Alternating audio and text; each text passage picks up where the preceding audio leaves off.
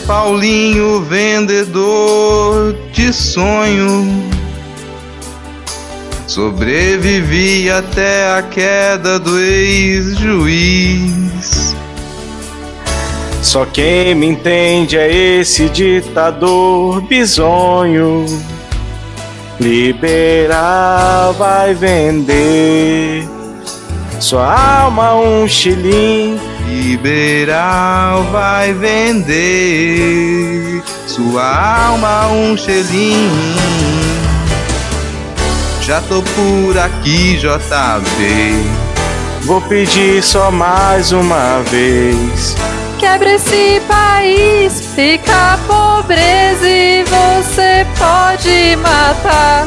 Já tô por aqui, JB. Vou pedir só mais uma vez. Quebra esse país, fica a pobreza e você pode matar.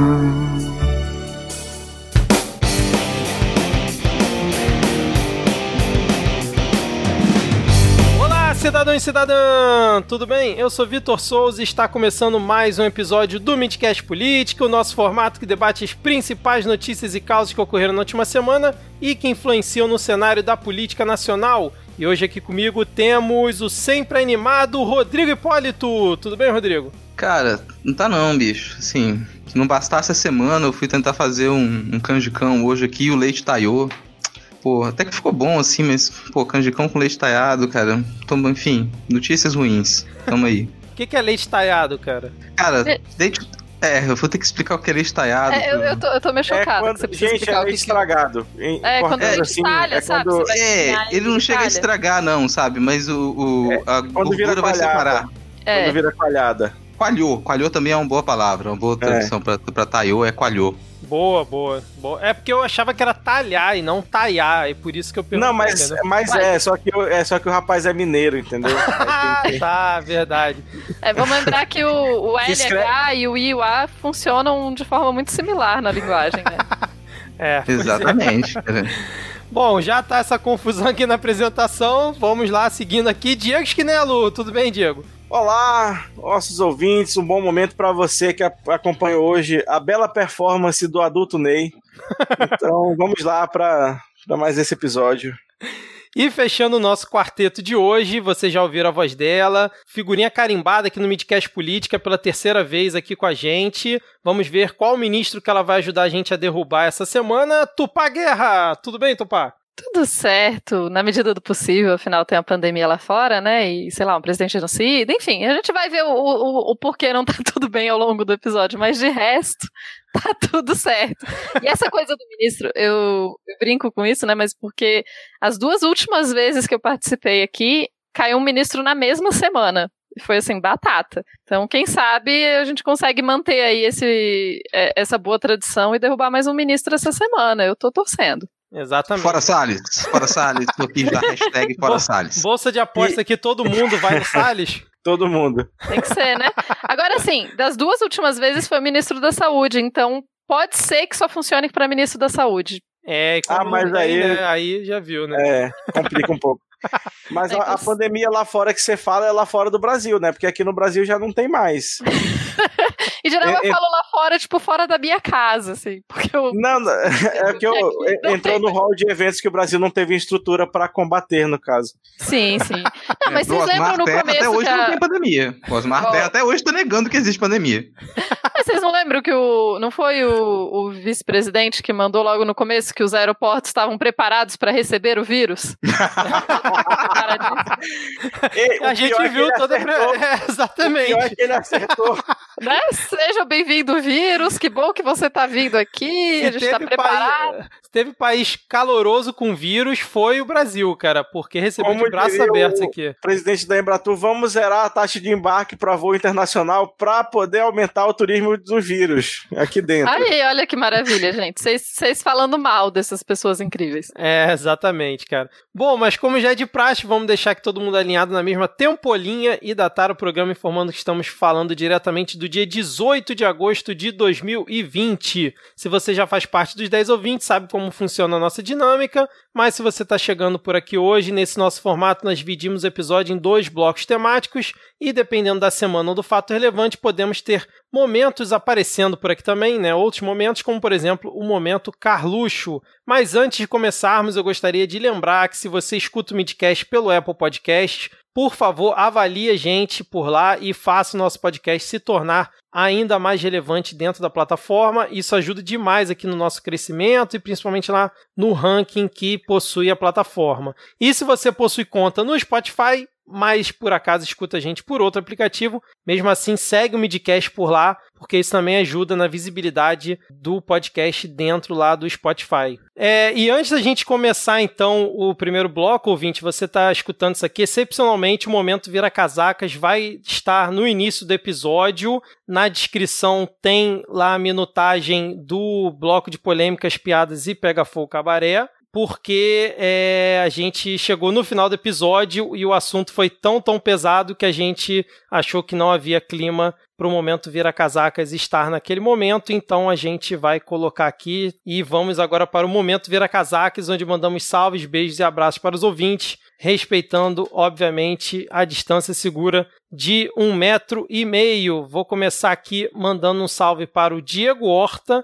que ele pediu um beijo e um cheiro misturado com uma dose de vacina russa e perguntou se todos nós estamos bem. Diego, Rodrigo e Tupá, vocês estão bem? Não. Não. Na medida do possível, sei lá, eu tô viva. É. Eu tenho considerado isso tá bem É. ultimamente. É, pois é. Acho que é- é uma boa nota de corte. Exato.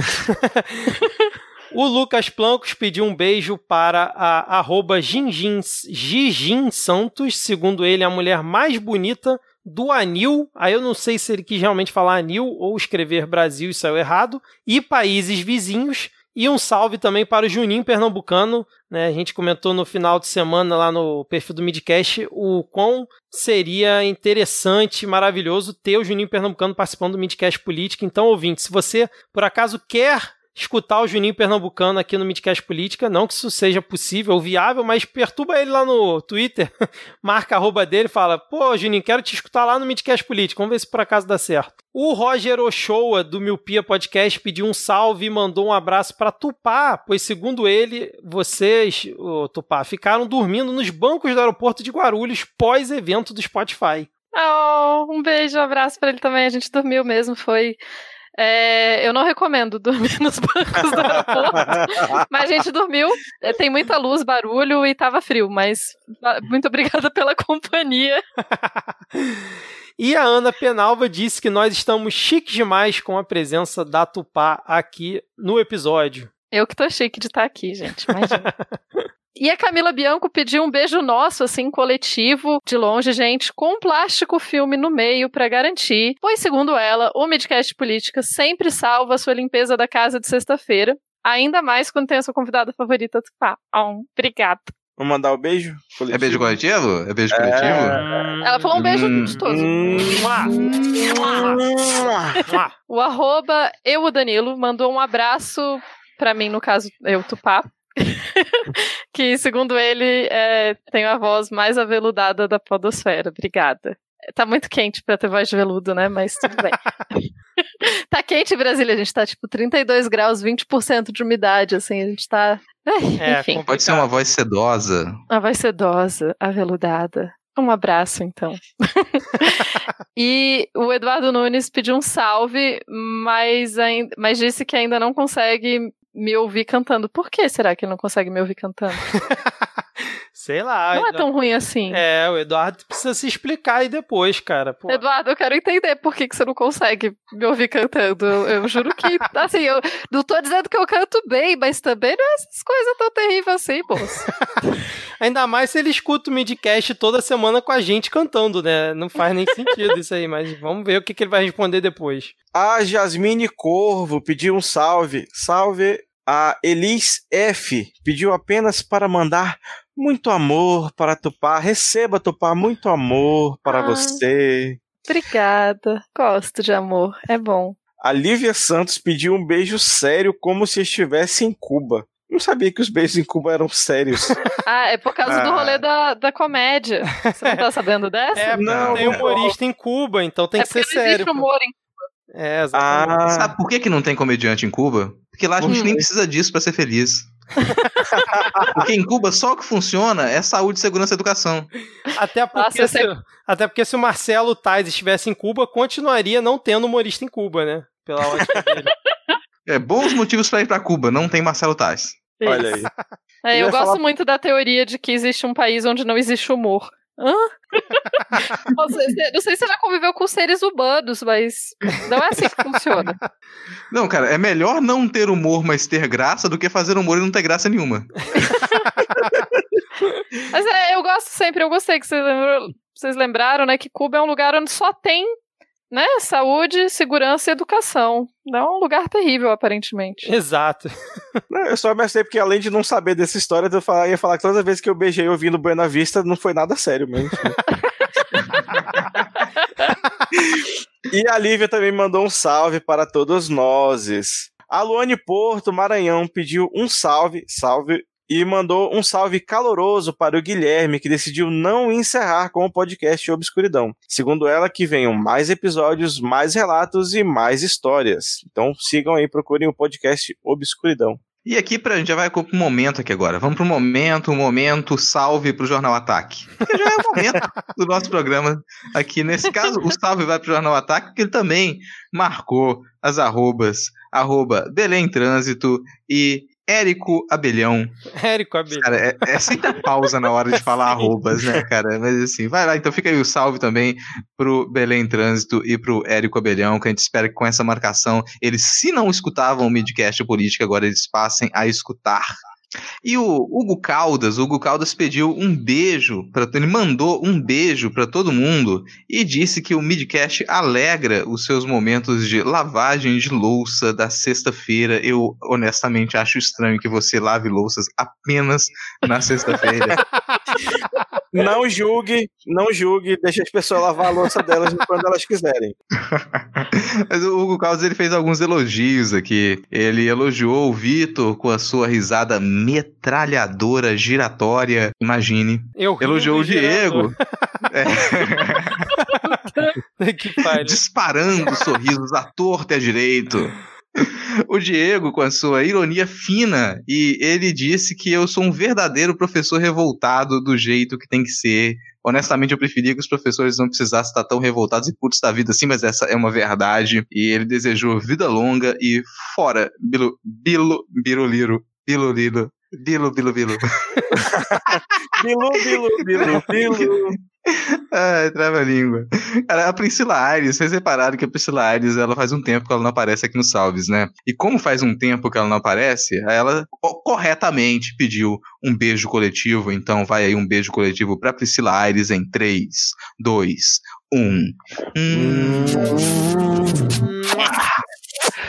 E vamos encerrar o momento Vira Casacas aqui, recebendo e mandando um salve pro nosso querido Denis Almeida.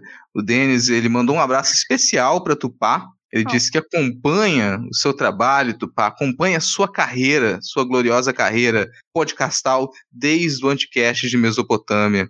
Faz tempo, né? Ô, agradeço, viu? Muito obrigada. É, espero não decepcionar. Ó, pra, pra entrar em competição aqui, eu, eu acho que foi antes, mas eu, eu ouvi o primeiro, acho que foi o primeiro podcast que você participou, que foi no Mundo Freak. O primeiro Olha podcast que eu participei foi no Mundo Freak mesmo. No Mundo Freak. Foi. Então eu tô lá acompanhando desde o início da- dessa gloriosa carreira Glória. da Doutora Guerra. E o, o Denis, ele agradeceu aqui o carinho dos últimos dias, então eu quero terminar esse. Esse momento Vira Casacas com um pouco mais de carinho pro Denis aqui. Um, um beijo nessa cara linda de historiador, professor, que você continue com seu trabalho fantástico, que ele é extremamente necessário, principalmente no momento em que a gente vive hoje, nos momentos pelos quais a gente passa.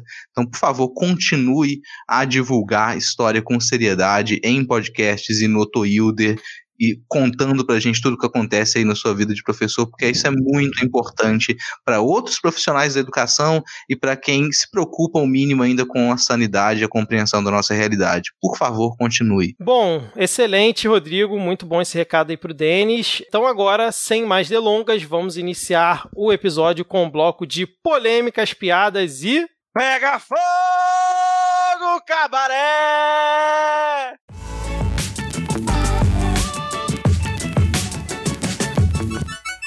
Ô, ô, Diego, você viu que teve ouvinte que gostou de você voltar a gritar Pega Fogo Cabaré, né? Porque na É. semana anterior eu tinha gritado.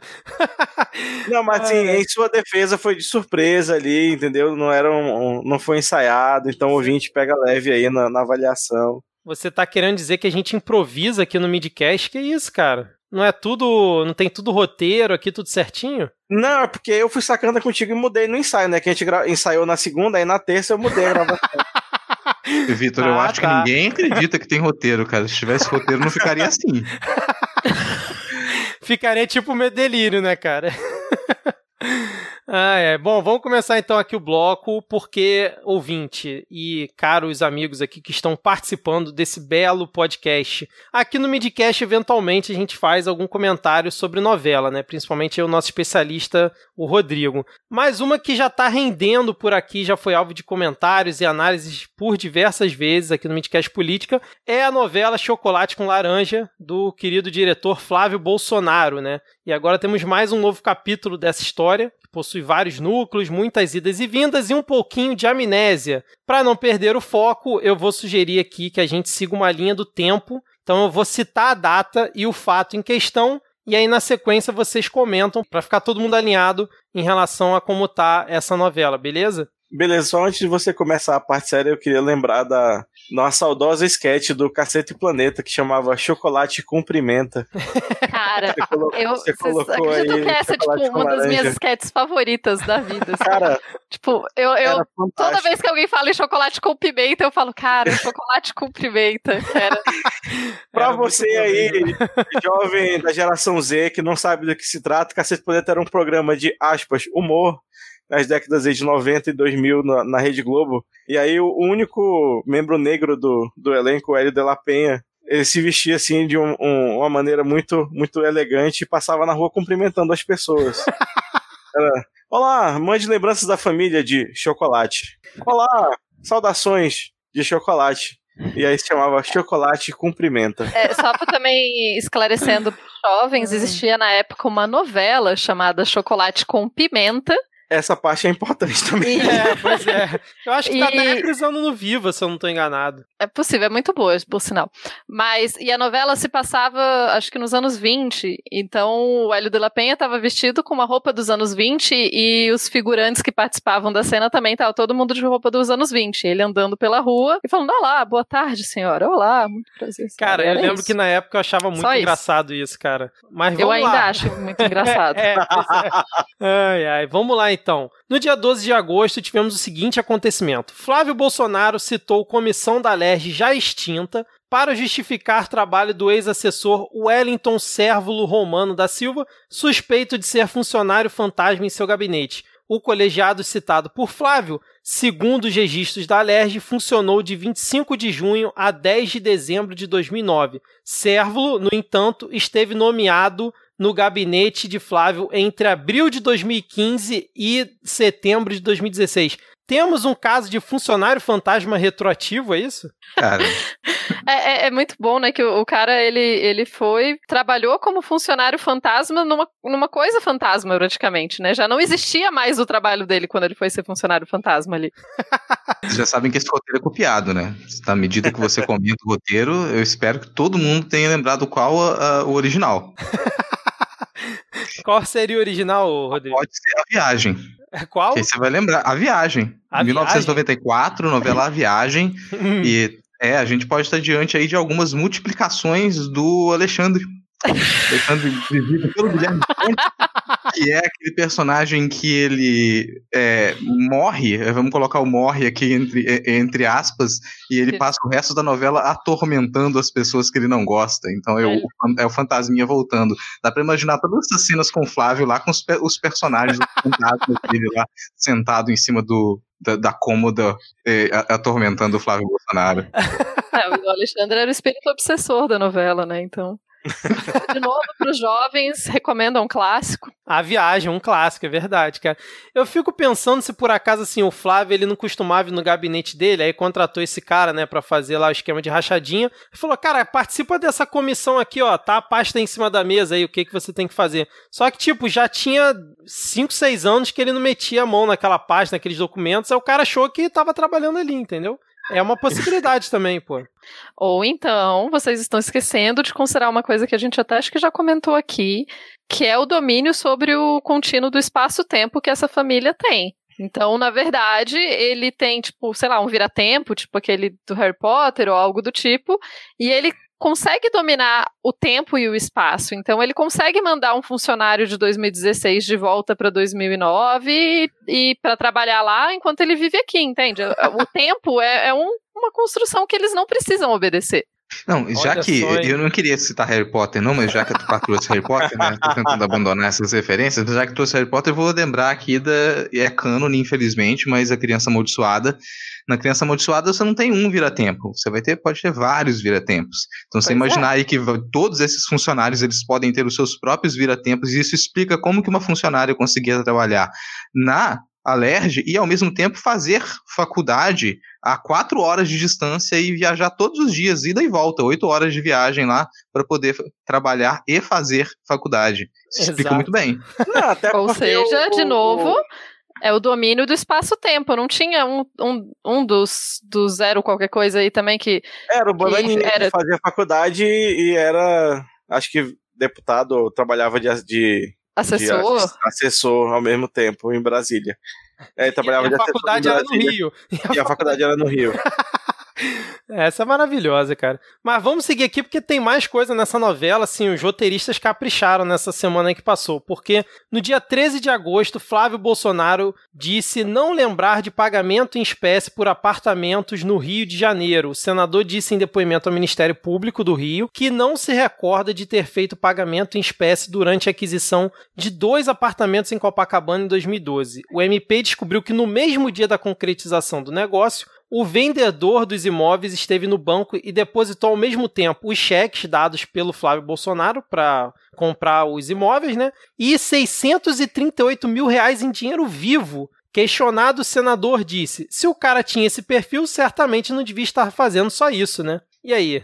Vocês dinheiro vivo e bem lavado, né? Um detalhe que dinheiro vivo e bem lavado. Aquele cheirinho de comfort, né, cara? É, o pessoal tá sendo injusto, cara, com ele. Tá sendo injusto. Porque, cara, honestamente, assim, pô, imagina que isso pra ele é um churrasquinho, sabe? Aí você vai perguntar pro vendedor de churrasquinho se ele lembra de todos os churrasquinhos que ele vendeu? Vou lembrar, cara. Isso acontece. Pô, o cara ali, ele trabalhava com, com isso, né? Compra e venda de imóveis de acordo com ele. Então, tudo bem, acontece. Tudo bem que era tudo dinheiro vivo. Mas, pô, quem é que não, não anda aí com seus 600 mil para comprar apartamento dentro da, da valise direto. Super normal. Sim.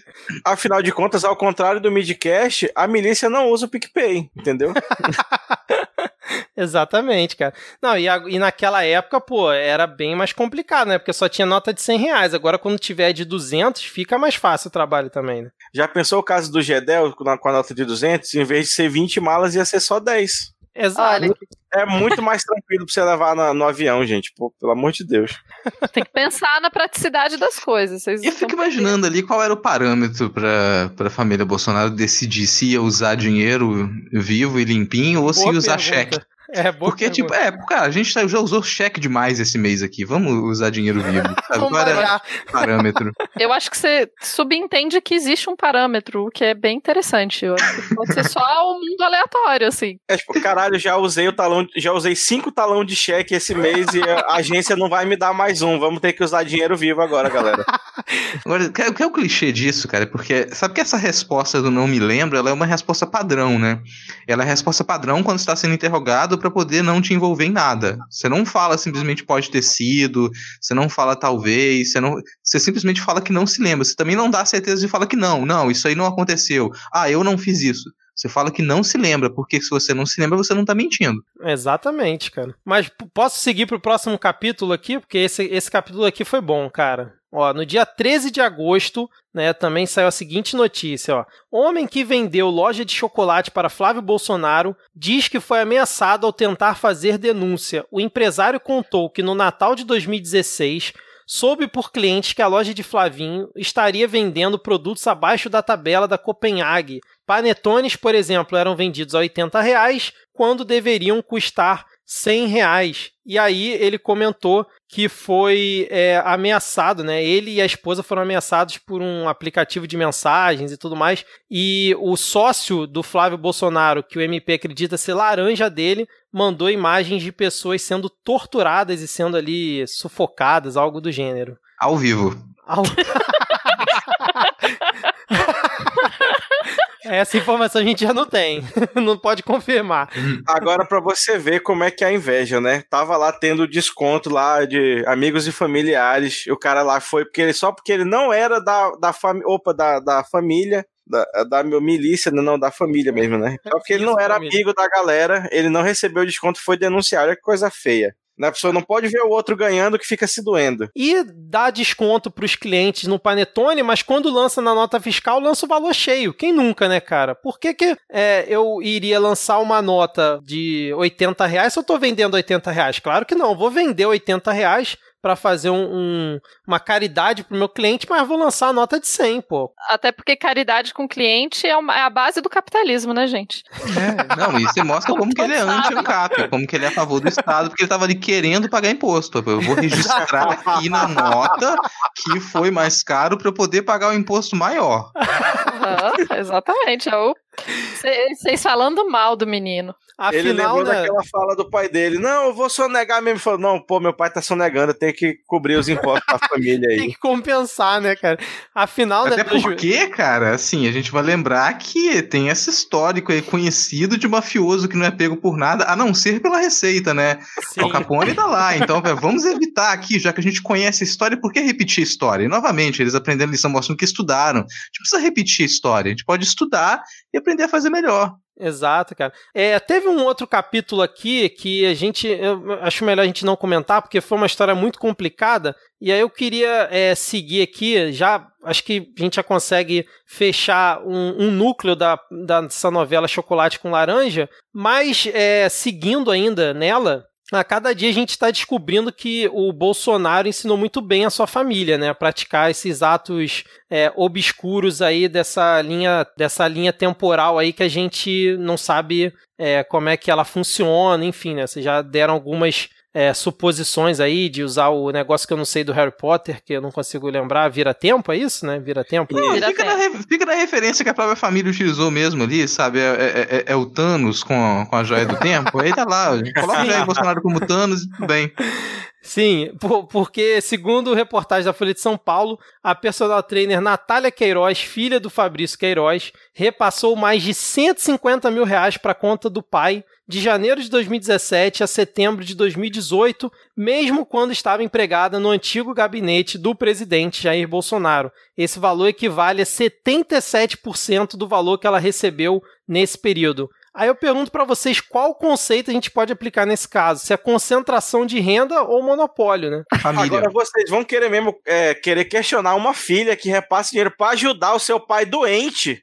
É verdade. Vocês, caralho, vocês são malucos, cara. Como é que pode, cara? É, eu ajudo a minha mãe, cara. Daqui a pouco eu vou ser, eu vou ser aqui investigado. Comunista não tem cara. limite. Comunista não tem limite. Essa é a verdade, cara. Olha só que a crueldade. Mas é uma coisa que a gente vê que vai de pai para filho, né, cara? Então, assim, é realmente realmente o seu Jair ele valoriza a família, né? Isso vai ficando cada vez mais claro. Sim. Mas assim, no meio disso tudo, ainda tivemos aí o ministro do STJ, o Félix Fischer, revogando a eliminada prisão domiciliar do Queiroz e mandando ele de volta para a prisão. Mas nesse meio tempo, o Gilmar Mendes restaurou. Gilmarzinho, né? Gilmarzinho, Gilmarzão da galera, restaurou aí a prisão domiciliar do Queiroz e da sua mulher, Márcia Guiar, mantendo a determinação para o uso de tornozeleira eletrônica e outras medidas cautelares, como proibição de contato com outros investigados e de sair do país sem prévia autorização judicial, mas manteve ele continuar tendo contato com a filha, que a gente acabou de comentar aqui. Eu, ia falar, cara, assim, ele não pode ter contato com nenhum dos investigados, ou seja, todas as pessoas que ele conheceu na vida dele.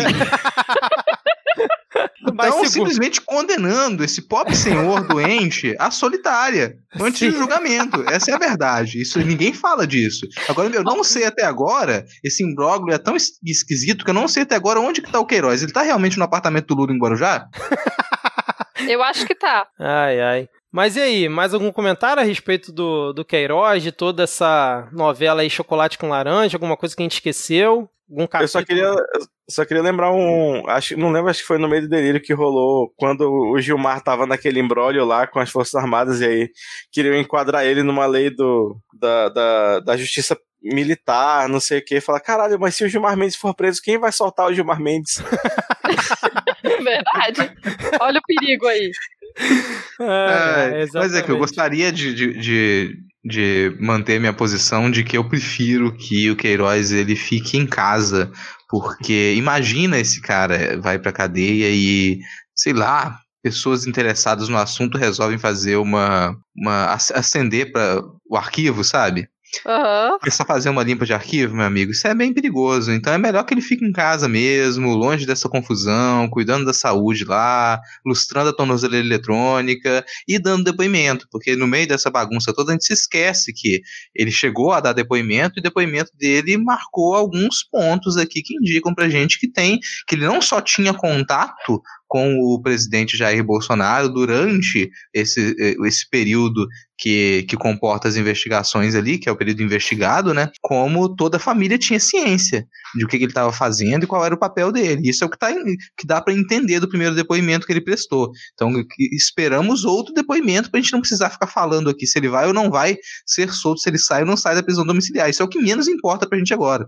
A gente quer a informação que ele possa dar. Com certeza. Aí a gente quer também que outras pessoas que estão presas é, sem julgamento possam ter exatamente a mesma questão de ficar em, em não ficar na cadeia, né? De poder ficar em prisão domiciliar. A gente só quer esse direito estendido a mais seres humanos. E aí, pra passar aqui a dica pro nosso ouvinte Fabrício Queiroz, que se você tá andando aí com a sua tornozeleira sem uma capinha de proteção, não sei se na sua cidade vende, mas aqui em Manaus tem, tá bom? Se Qualquer coisa você entra em contato com a gente, tem capinha da Peppa Pig, entendeu? Tem capinha da Macha e o Urso, então tá, tá tudo bem aí pra criançada. Qualquer coisa você manda um e-mail que a gente negocia essa capinha, É, beleza? preços Nem de laranja. você nem, você nem precisa ir na caixa pegar o seu auxílio emergencial, você pode transferir direto pelo PicPay que a gente aceita. Mas, ó, e eu vi, inclusive, uma notícia esses dias que uma pessoa que tava com uma dessas tornozeleiras deu um jeito de colocar a tornozeleira num cavalo e escapar. Então fica aí, favor, Eu imagino, eu imagino uma pessoa que, aspas, acompanha os preços da tornozeleira vendo o cara lá a 35 km por hora falando, caralho, mano, vamos ganhar do post na Olimpíada, papai! Ou então pensando, o que, que esse cara tá fazendo no meio do mato há, tipo, três horas, assim. Inclusive, eu vi essa notícia só pra fazer propaganda não solicitada aqui, mas eu vi essa notícia lá no Chá com Rapadura, que é um podcast que comenta. É um podcast de cearenses que falam de coisas aleatórias, inclusive notícias, é, de suma importância como essa, né? São notícias só, notícias. diga. Cara, eu, uma boa, se eu tô lá eh, vendo uma pinha e, pera, tá de madrugada, esse cara está no curral dos animais, eu não quero saber o que ele tá fazendo de madrugada no curral dos cavalos. Justo. Eu acho que você tá certo. Ai. Bom, então já que a gente fechou aqui, né, esse resumo da novela, a gente tá parecendo aquela parte da TV, do jornal, né, que vinha ali com os spoilers da semana inteira, né? A gente fez mais ou menos isso aqui hoje, mas a gente continua falando aí do seu Jair, pois esse psicopata, né, teve esteve num evento, acho que foi em Sergipe, se eu não estou enganado, e aí, como sempre, discursou e fez toda aquela palhaçada dele, mas agora ele comentou que as 100 mil. Basicamente, ele comentou isso, né? Que as 100. Vou botar o. Vou fazer o seguinte: vou botar o áudio dele pro ouvinte que não escutou. Vamos tocar aí pro, pro ouvinte poder se inteirar. É, se você não quiser ouvir também, você pode adiantar aí o quê? 20 42 segundos? aí? 40, segundos. 42 É, segundos. segundos. Adianta 42 segundos se você, como eu, não quiser ouvir a voz dessa desgraça. Você quer se poupar desse momento. a esse estado maravilhoso aqui, mesmo sem comprovação científica. Mais de 400 mil unidades de cloroquina para o tratamento precoce da população. Eu sou a prova viva que deu certo. Muitos médicos defendem esse tratamento. E sabemos que mais de 100 mil pessoas morreram no Brasil que, caso tivessem sido tratados lá atrás, com esse medicamento, poderiam essas vidas terem sido evitadas. E mais ainda, aqueles que criticaram a hidroxicloroquina não apresentaram alternativas. Bom, mas como nós não ouvimos aqui, mas os ouvintes sim, né? O Bolsonaro nesse áudio dele, né? Nessa, nesse vídeo, né? Que foi divulgado, ele comenta, né? Das 100 mil mortes no Brasil e fala que se por acaso tivessem dado cloroquina para as pessoas, provavelmente nós não teríamos todas essas mortes e ele é a prova viva de que a cloroquina funciona. Além disso, ele falou algumas outras groselhas que eu já nem me recordo mais, mas e aí, como é que vocês viram mais esse essa fala deplorável desse cidadão? Cara, eu fico com um comentário até que foi no Medo e Delírio que fizeram. É, é sintomático que ele tenha que lembrar para a audiência que ele está vivo. Porque desde que ele, aspas, se recuperou da aspas Covid, a cara dele tá foda. Ele tá fazendo um cosplay de Nelson Tech Pix aí que tá Convincente. eu ia comentar algo similar, eu ia falar que, que a, a, há dúvidas quanto ao fato dele ter sobrevivido, né? Agora, Tupá, por que, que a gente não pode considerar ele sendo a prova viva de que a cloroquina funcionou? Eu acho impressionante as pessoas considerarem que ele é prova viva de que a parada funcionou, sendo que, tipo, olha para ele, gente. Sério, você quer tomar um negócio para ficar daquele jeito? Falando daquela forma, né, cara? Como ele tá errando a, a, as frases, né, cara? Ele já errava muito, mas agora ele ficou totalmente assim. Não, às vezes não dá para entender o que, que, ele tá falando, cara. Nesse discurso droga. de segundos mesmo. É droga. droga. É droga que faz do jeito. Nitidamente chapado, travado. Não consegue. Ah, sejam elas quais forem. Inclusive, só a presença lá me parece já uma droga, né? Mas. mas em relação a, a, essa fala, o, eu tava até vendo Roda Viva ontem, né? O Adnet, ele comenta uma coisa que o Rodrigo sempre bate na tecla aqui, que a partir do momento que a gente permitiu que o cara é, exaltasse o Ustra no voto do pedido de impeachment da Dilma, a gente perdeu a mão, né? A coisa desandou. E essa fala dele é extremamente absurda, né? O cara falar que se não for, se tivessem dado a cloroquina, provavelmente não teríamos 100 mil mortes e que, tipo assim, basta você pegar lá um, um remédio, comprar na farmácia e você tá salvo da, da pior pandemia que a gente tem aqui na história, é, é, brincadeira, né? Eu tava até vendo que ele encontrou, acho que no cercadinho, uma galera e tinha um cara que era representante dos PMs da Bahia, dos PMs reformados e tal, não sei o quê. Aí o cara reclamou, a gente tá largado, tem gente passando fome e tal, não sei o quê, ajuda a gente. Ele, não, vai lá e toma cloroquina. Aí o cara, não, mas o governador lá não deixa. Não, mas é só ir na farmácia lá, atravessa lá e, e compra cloroquina e toma, enfia pelo ouvido e tá tudo certo. Eu não tem mais palavras, cara, para definir esse cidadão. Cara, tristemente, essa é, essa é mais uma que ele ganhou, assim, e ganhou muito é. fácil, porque a questão maior pra gente com a cloroquina é, era o crime de responsabilidade dele em investir o que foi investido para a fabricação desses medicamentos pela força, da, pela, pelas Forças Armadas e não fabricar outros remédios que ficaram em falta. Então ele fez investimento injustificado. E isso configura crime de responsabilidade que não vai ser levado pelo Maia como um processo de impeachment. Não vai. Então a gente perdeu a narrativa naquele momento e ele já estava livre para construir o que ele quisesse. Por quê? A partir do momento em que ele não foi acusado de crime de responsabilidade por mandar fabricar esses medicamentos, acabou. Não tem como você argumentar mais com a sociedade, a não ser que você faça com que toda a sociedade brasileira tenha uma boa formação para entender quais são os princípios científicos que regem a pesquisa de medicamento. Você não vai conseguir fazer com que as pessoas compreendam que houve um erro e um crime ali. Sim. A gente perdeu aquele momento e pronto. Daí para frente, o que ele disser sobre a cloroquina vai vingar. É o que se torna verdade. Não, vai, não tem como você é, retornar essa tecla que ele, que ele bateu e falar: opa, peraí, isso tá errado. Se tá errado, por que ele continua a ser presidente? Se ele continua, então é porque não tá errado. E daí a é. gente volta ao ponto principal de que no momento que ele pôde falar do Ustra de boa no Congresso, foi aí, né? Eu concordo, é isso. Infelizmente. Mas o. Vamos seguir então, né? Já que a gente perdeu essa. Tem muita outra opção, né? Se opção. tiverem outra opção, vocês avisam aí. é, exatamente. Exatamente. Eu vou deixar a próxima pro Diego, porque o Diego eu vi que ele gostou muito no Twitter dessa notícia. Eu até dei um RT lá com o perfil do Midcast. Para quem ainda não segue o Midcast no Twitter, é o arroba podcastmid. A Tupá é arroba Tupaguerra. o Diego é arroba garoto do Quicão, o Rodrigo é arroba lhama na lama e eu sou arroba erro500, tem tudo aí na descrição do episódio. Vamos lá, que o excelentíssimo senhor ministro, presidente do Tribunal Superior Eleitoral, Luiz Roberto Barroso, ele ele tem assim um sentimento dentro dele que a democracia do país não está em risco e que as ameaças as instituições não se concretizaram. Como diria o Cristiano Botafogo, aspas, realmente houve em alguns momentos manifestações retóricas, detratoras da democracia ou saudosistas de, de regimes ditatoriais. Mas não está tendo ameaça, não é mesmo, senhor ministro? tá tudo bem. Tá, tá ótimo. tudo tranquilo. Acho que, como todos podem perceber, tá tudo certo. A democracia continua funcionando às mil maravilhas. A gente não tem por que reclamar. Eu nem sei por que a gente tá falando de política, né? Acho que é um assunto que já não se precisa mais falar, porque, obviamente, o, o governo faz tudo pra gente, é isso aí. O que eu achei bizarro foi, foi assim, a, a fala dele, né? De, de comentar que houveram manifestações retóricas detratoras da democracia ou saudosistas. Caraca, retórica. O cara tava em cima de um cavalo, percorrendo ali na, na esplanada, de um lado pro outro, cumprimentando a galera com faixa é, fecha o STF, morte aos ministros, né?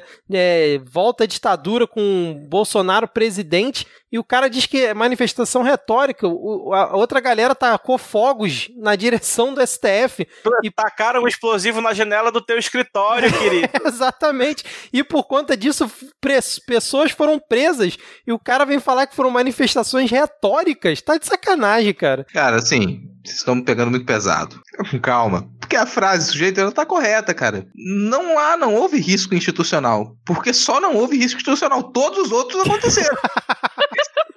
Ele foi o único que não aconteceu, o que significa que em nenhum momento Barroso teve, teve risco de perder o seu cargo e o seu dinheiro. Ah, isso é Esse é risco institucional ele não aconteceu em nenhum momento. Isso Pensa é nos outros riscos, que eles simplesmente se verificaram, se concretizaram, como as pessoas entrando às vias de fato sendo agredidas na esplanada. Isso aconteceu. Então você e durante semanas essas agressões elas continuaram na esplanada. A gente tinha um grupo armado a gente tinha um grupo paramilitar armado em tendas, custeadas com dinheiro, sabe-se lá de onde, para aquele grupo ficar lá ameaçando invadir o Congresso, ameaçando invadir o STF 24 horas. E se me diz que não houve risco. Institucional, aparentemente, não houve. Os ministro, sabe... O ministro jamais se sentiu ameaçado com tudo isso. Mas, senhor ministro Barroso, sabe quem discorda do senhor? O ministro Edson Fachin disse, senhor ministro, que deveria ter autorizado, senhor ministro, a candidatura do Lula em 2018, senhor ministro. Como diria o tio Rei, só que de uma maneira um pouco menos elegante. Sabe o que, é que o senhor faz com esse voto, senhor ministro? O senhor enfia na sua consciência, reveja, que ainda dá tempo, e mude, tá? Porque eu não vou lhe mandar enfiar no c... porque eu não quero receber um processo. Mas o tweet tá lá, então acho que eu já posso receber, então enfia no c ministro, a sua opinião. Agora que não adianta mais de nada, seu porra.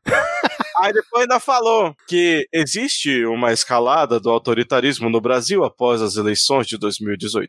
Para este surpresa de zero pessoas, né? Este cavalo de Troia apresenta laços com milícias e organizações envolvidas com atividades ilícitas, conduta de quem elogia ou se recusa a condenar ato de violência política no passado. Mas o importante é que não há risco institucional, segundo o Barroso, cara, né, cara? O louco é que cavalo de Troia pressupõe que as pessoas foram enganadas por algo que não era aquilo que se anunciava. Isso é verdade.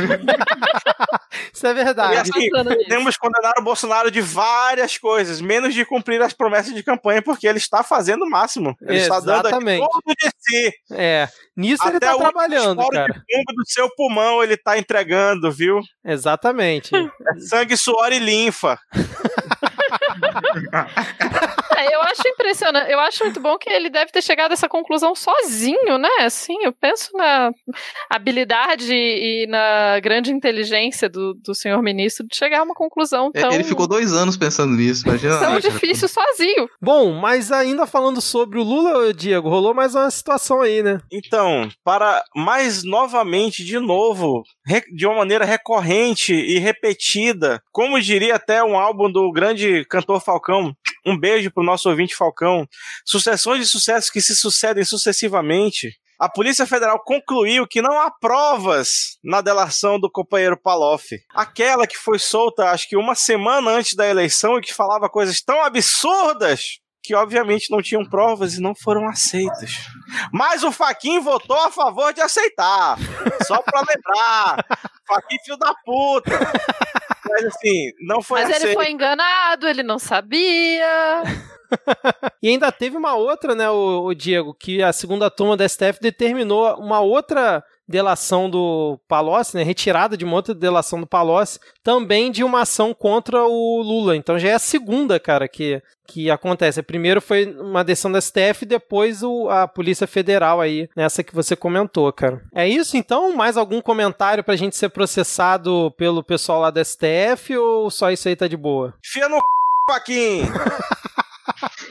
Mas é, eu vou deixar o, o link do vídeo do, do Reinaldo Azevedo dando uma bronca, que eu achei fantástica a fala que ele fez, que o Faquin ele só, ele só vota bem, aspas, ele só vota de acordo com a lei e com a Constituição quando o voto dele não importa. É, quando tá, tipo assim, oito, aí ele vai e vota de acordo com a lei, porque foda-se. Mas quando o voto dele importa, ele enfia a legislação no.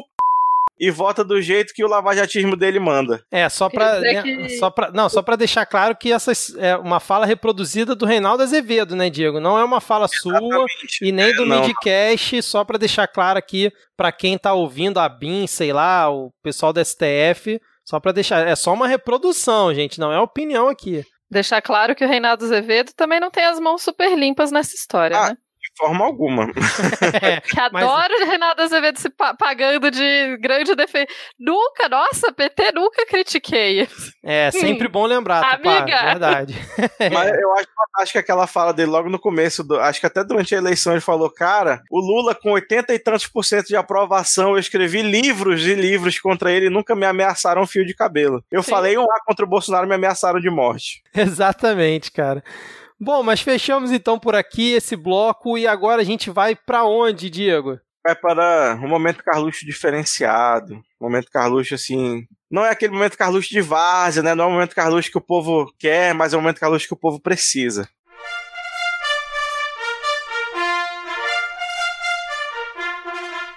Assim, o Momento Carluxo, para você que é um ouvinte assíduo do Midcast, ele tem sido uma verdadeira jornada à psique do jovem Carlos, né? A gente faz, a gente faz incursões aí, a gente é, compreende algumas interações entre o id, o ego e, e o, o não ego, né? Que é uma. Esse aí só tem no dele, mas tem também. E, e, a gente compreende, né, como essa mente agora ela começa a ser atormentada por fenômenos metafísicos. Né? A, a, ainda bem que a Tupá tá aqui hoje, né, que ela é pessoa que é especialista justamente aí nessa, nesses fenômenos um pouco mais transcendentes. Isso. Que o Ministério Público investiga aqui, né, se o, o, o nosso querido Carluxo contratou funcionários fantasmas para o seu gabinete desde o seu primeiro mandato. E aí, Tupá, o que, é que você tem a dizer sobre esses ectoplasmas? Ectoplasma. Eu diria que ectoplasma não é bem, né? Eu, eu tô mais acostumada com demônios do que com fantasmas. E deixando claro, os demônios não têm nada a ver com a presidência da República, os demônios são muito mais legais que isso. É, mas eu vejo que é isso, né? Aparentemente o Carluxo tem uma questão de evidência há muito tempo, né? E e acho que a gente volta àquele ponto do controle do espaço-tempo, né? É, e, e, isso tá enraizado na família inteira, né? Porque parece que desde o primeiro mandato dele, com 17 anos, os fantasminhas já estão ali do lado dele, cara. Talvez seja um superpoder Será, cara? Será que é o grande superpoder da família Bolsonaro? Olha só, hein? E eu lembrei agora que o, o, o Flávio falando que o Queiroz garantia voto lá em regiões onde ele tinha força. Seriam essas regiões outros planos de existência? Olha. Olha, mas outros planos de existência têm direito a voto no nosso? Ah, eles dão jeito. Pra essa galera aí dão Se jeito. você vier aqui no interior do Amazonas, morto vota. Por Ah, aí, isso eu fantasma sei. já vota. Então, Aí acho que sei, isso tem. nunca foi problema. Então, acho que tem. Acho que outros planos de existência têm sim poder de voto. Estamos decretando aqui a partir de agora. e Vamos mandar para o ministro Barroso já aceitar.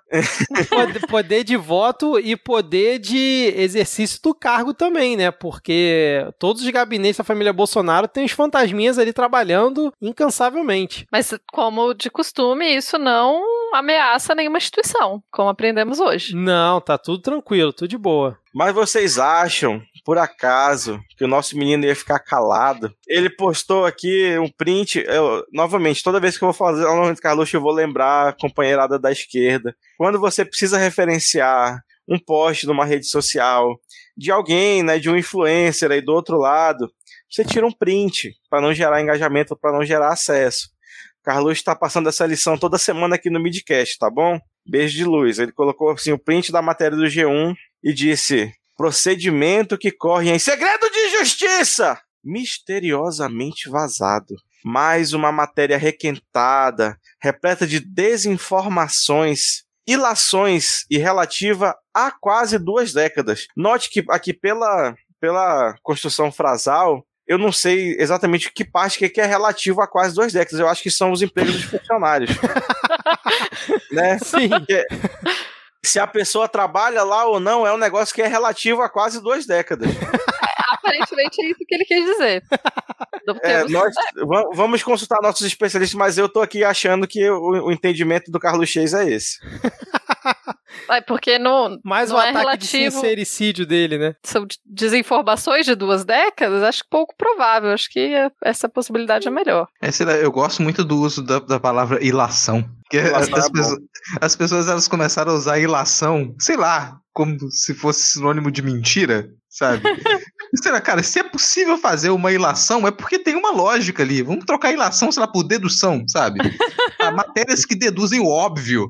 É, é mais ou menos isso que ele quer dizer. E a gente só que coloca a palavra ilação, parece que, que, que é mentira. Sim, verdade.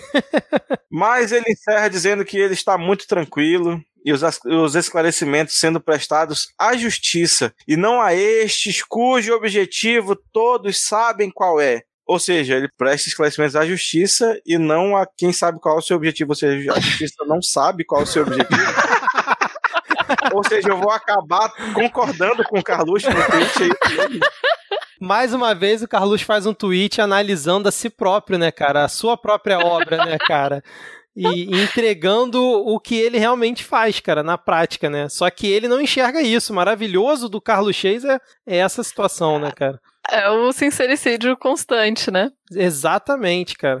Mas, ô, ô, Rodrigo, tu que é o nosso desbravador de podcast, você conhece algum podcast de psicologia para ajudar a gente a fazer essa viagem fantástica a- ao ID do Carluxo? Cara, especificamente de psicologia, eu vou procurar, assim, Peraí, gente. ó, eu- fica... tem... Tupá tem? Então, é, um podcast, podcast. Com certeza tem, eu só não lembro nenhum de cabeça agora, mas tem um canal no YouTube que é o Boteco Behaviorista, que é muito legal. Quem sabe eles saibam nos explicar melhor sobre a psique do Carluxo. Boa. Vamos, vamos agendar aí essa, essa viagem. Vamos chamar o, o, o Paulo Guedes velho, o no- jovem, para encolher a gente e a gente entrar na mente do, do Carluxo. Fechou aqui então o momento Carlos, podemos seguir finalmente. Vamos lá. Vamos. Então vamos agora para a parte que todo mundo acha chato.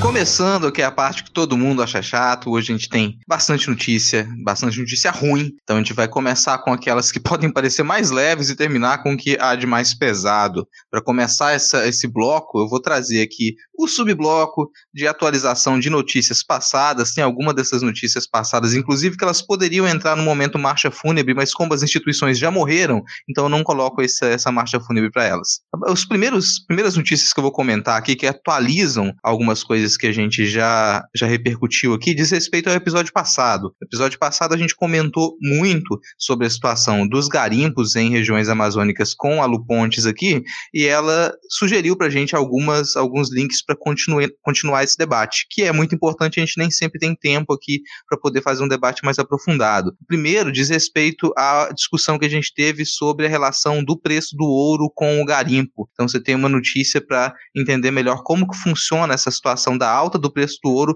que na prática impulsiona os garimpos ilegais na Amazônia. Está linkado aqui na descrição do episódio. E, junto a essa alta do ouro, precisa raciocinar que a exploração do ouro também traz outros problemas, como surtos de doença, tem surto de malária entre os povos indígenas, que é decorrente dessa exploração do ouro. Então, a alta do ouro impulsiona o garimpo legal, que leva outras doenças para as terras indígenas. E pensar que a gente está como que a gente está trabalhando com isso, qual é a preocupação que o governo tem com relação à política ambiental agora. A gente discutiu esse novo posicionamento, essa reformulação da imagem do governo com relação às pautas ambientais. O governo repassou recursos, ele recuperou aqueles recursos da Lava Jato, eles foram repassados para supostamente cuidar de questões ambientais, mas aí você me pergunta, esses, esse dinheiro, essa verba foi para o IBAMA, essa verba ela foi para o Ministério do Meio Ambiente, nem dá para mandar a verba para o Ministério do Meio Ambiente. Então o que a gente tem hoje é o Ministério da Defesa cuidando das ações comandando algumas dessas ações que elas deveriam estar a cargo independente do IBAMA. Então, essa verba que ela foi retirada da Lava Jato, ela passou direto para o Ministério da Defesa, que está cuidando dessas ações agora. Se você está incomodado com a quantidade de milico no, no governo, agora você ainda tem um indicativo de que eles estão recebendo, estão gerenciando dinheiro, gerenciando orçamento grande. A gente vai comentar sobre esse crescimento do orçamento, a preocupação com o orçamento das Forças Armadas mais à frente também. Um último link com relação a esses tópicos do episódio passado é um artigo escrito pela Lu Pontes no Diplomatique Brasil, do Le Monde, que está linkado aqui, que fala sobre a resistência do povo munduruku. Então, além da gente falar do que, que acontece com relação ao garimpo ilegal, a gente tem que ressaltar que a gente tem povos que eles estão em luta constante contra essa destruição. O povo munduruku é um dos que sofre mais urgentemente com isso e mantém a sua atuação resistente a esse tipo de invasão e destruição do território e dos recursos nacionais tá linkado esse texto aqui, super interessante, muito bem construído para vocês se informarem mais sobre o assunto. Quem acompanhou no episódio passado, além de já ter tido uma introdução sobre esse tema, vai poder se aprofundar mais aqui. Quem não ouviu o episódio passado, já esse texto também ajuda a começar a pensar sobre esse tema. Outras duas notícias que atualizam discussões de episódios anteriores é com relação à entrega do dossiê que ele, a gente comentou aqui sobre um suposto dossiê que o Ministério da Segurança ele enviou para, ele preparou um dossiê para poder investigar supostos funcionários públicos ligados a grupos antifascistas. De início, houve a negativa, se disse que esse dossiê ele não existia, só que esse dossiê existe e ele foi entregue nessa semana ao, eh, pelo Ministério da Justiça, foi entregue ao STF e à PGR. Então a gente fala o tempo todo de suposto dossiê, as matérias mesmo, elas estão dizendo suposto dossiê, só que ele deixa de ser suposto a partir do momento em que ele foi entregue, que se admite que o dossiê existe, tanto que ele foi entregue. Ele segue em segredo de justiça, então a gente não tem acesso ao conteúdo desse dossiê, mas só o fato dele ter sido entregue já atesta que ele existia, mesmo que a gente não saiba exatamente qual é o conteúdo. Mas, a gente não tem como. Oi. Rodrigo, eu sei que a gente né, vai comentar aqui, é só para atualizar, mas tipo, o resultado de Covid do Bolsonaro também foi entregue, mas não significa que era realmente o, o original, né, cara? Então, vai é. saber o que foi entregue também, né? Exatamente, não sabe o que foi entregue, né? Então, por isso continua em segredo, mas o fato é que você teve um pedido para que, que o material que foi produzido pelo Ministério da Justiça e Segurança Pública ele fosse entregue dentro dessa investigação. Então existe um material. Existe um material que ele é condizente com esse pedido. É. Se e, ele é um dossiê tão detalhado. Pior ainda, né, cara? É, exatamente. é, então, é. por enquanto, a gente não tem acesso ainda. Seria interessante, até interessante saber por que, que esse material, já que ele é um material, já que não existe dossiê, não existe essa investigação, não existe polícia política. Por que, que isso está em segredo de justiça? Exatamente o que, que contém esse dossiê que não existe? Esse suposto dossiê, a ponto da gente precisar estar em sigilo, né? Fica, uh, fica o questionamento aqui, reflexão. E a última notícia que, que atualiza os debates passados, é que poderia entrar no momento marcha fúnebre, é que a Agência Espacial Brasileira, ela entregou o planejamento para o orçamento de 2021 e que não foi aprovado ainda, isso ainda vai ser vai ser avaliado pelo Congresso, esse orçamento para 2021, mas nessa proposta orçamentária, o INPE, que havia passado por uma reestruturação, Aspas, aspas, aspas. Aspas e estruturação. Ou, vamos dizer com todas as palavras, o INPE, que ele já começou oficialmente a ser desmontado depois de apresentar dados que confirmam que Jair Bolsonaro e a sua corja mentem sobre o desmatamento na Amazônia, o INPE teve o seu orçamento zerado. Então o INPE não teria orçamento nenhum para 2021. Depois do desmonte, ele simplesmente deixaria de existir, ele não conseguiria funcionar ou desenvolver pesquisa nenhuma. Vou até ser mais específico, é o orçamento para pesquisa. Você zerou o orçamento para pesquisa, significa que o INPE não vai poder produzir pesquisa nenhuma, não vai avançar em nada. Tudo aquilo que o INPE produziu até agora e as pesquisas que estão em andamento, elas vão ser paradas. Se esse orçamento for aprovado dessa maneira, a gente fica na expectativa de que o Congresso ele reorganize esse orçamento para que ele possa, pelo menos, fazer algum sentido. Isso fecha o bloco de atualização de notícias passadas. Vocês querem comentar algum desses tópicos rapidamente? Eu quero só uma comentar atualização uma coisa. Pro, só uma Não, pode- atualização para os desavisados que INPE é Instituto Nacional de Pesquisas Espaciais. Quando você zera, zera o orçamento de pesquisa, Instituto de Pesquisa, complica um pouco. Era só isso, obrigado. Vai lá, Tupá. É, é, meu, meu comentário é muito menos importante, é só porque começou a falar, ah, Lu Pontes, a Lu Pontes. Eu falei, eita, será que é a Luísa Molina? A Luísa é minha amiga de infância. Olha só, cara. Só, A gente era sabia disso. vizinha quando a gente era. Assim, quer dizer, o pai dela meu- era meu vizinho. Enfim, eu conheço ela desde muito tempo. Olha aí, ma- manda um beijo pra ela, cara. nosso ouvinte agora. a- Que mundo pequeno, né, cara? Foi muito engraçado. Você começou a falar, eu falei, será que tem outra Luísa Pontes que, que trabalha com os Munduruku? Parece muito pouco provável. Ai, ai. Ai, Agora, ai. o, o- Rodrigo, só uma coisa antes que eu esqueci de comentar no Momento Carluxo. O Denis, ele mandou a análise daquele tweet do Momento Carluxo da semana passada. E aí, só uma Ah, observação. Ele disse que a metamorfose ambulante, que a gente tanto ficou na dúvida, seriam todas as pessoas que traíram o pai ao longo desse tempo. Tipo Dória, Joyce Haussmann, Moro e por aí vai. Então, seria essa metamorfose ambulante aí, segundo o Carluxo. E segundo Hum. a análise do nosso doutor em Carluxês. Não deixa de ser uma atualização de notícias passadas também, né? Com certeza. Mas é, deve ter alguma lógica, assim como na cabeça de alguém deve ter alguma lógica o fato de você é, tirar o dinheiro de pesquisa de um instituto de pesquisa, né? Pois é. Não só tirar, né? Zerar, cara. O pior é isso, cara. É zerar. É inacreditável. E depois se dizem patriotas. É, Isso me deixa muito frustrada, porque, tipo, a galera se diz patriota e daí, tipo, destrói a pesquisa nacional. Não faz sentido, gente. É. Não, cara, a pátria, a mas nação desse pessoal é o dinheiro. do Brasil. Era patriota de várias coisas. Patriota da pátria dos outros, entendeu? É verdade, eles nunca falaram que era do Brasil, né, cara? É verdade, isso é um É. fato. Assim. A gente tá sendo injusto ao achar que era do Brasil. Exatamente. Então, gente, vamos abrir agora o bolão.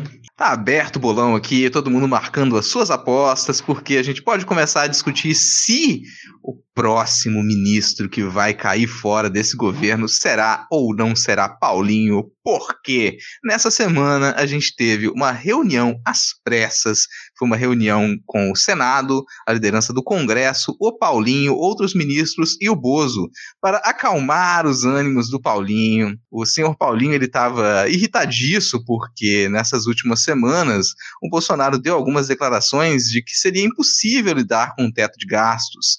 O santo teto de gastos, aquilo que salva o fisco nacional, Paulinho estava irritado porque para ele não é necessário. Não tem que mudar. O teto de gastos é aquilo que a gente tem que manter. Qualquer coisa não pode tocar no teto de gastos e o Bolsonaro não é a favor disso. Então houve essa reunião. O Maia é a favor do teto de gastos, o Columbo é a favor do teto de gastos, mas uma série de ministros não concorda muito com isso. Para evitar que Paulinho falasse tô caindo fora, todo mundo teve que concordar com ele. Agora, o Paulinho, ele não estava irritadiço sozinho. O que a gente observou também nessas últimas semanas foi uma debandada do Ministério da Economia, ela não é de hoje. A gente pode contabilizar aqui o que, que saiu da equipe econômica do governo, que ela foi escolhida a dedo pelo Paulo Guedes, a gente já teve, já caiu fora. Joaquim Levi do BNDES, o Marcos Sintra da Receita Federal, o Marcos Trojo do Comércio Exterior, Rubens Novaes do Banco do Brasil, Caio Megali da Fazenda e o Mansuelo Almeida do Tesouro Nacional já não fazem mais parte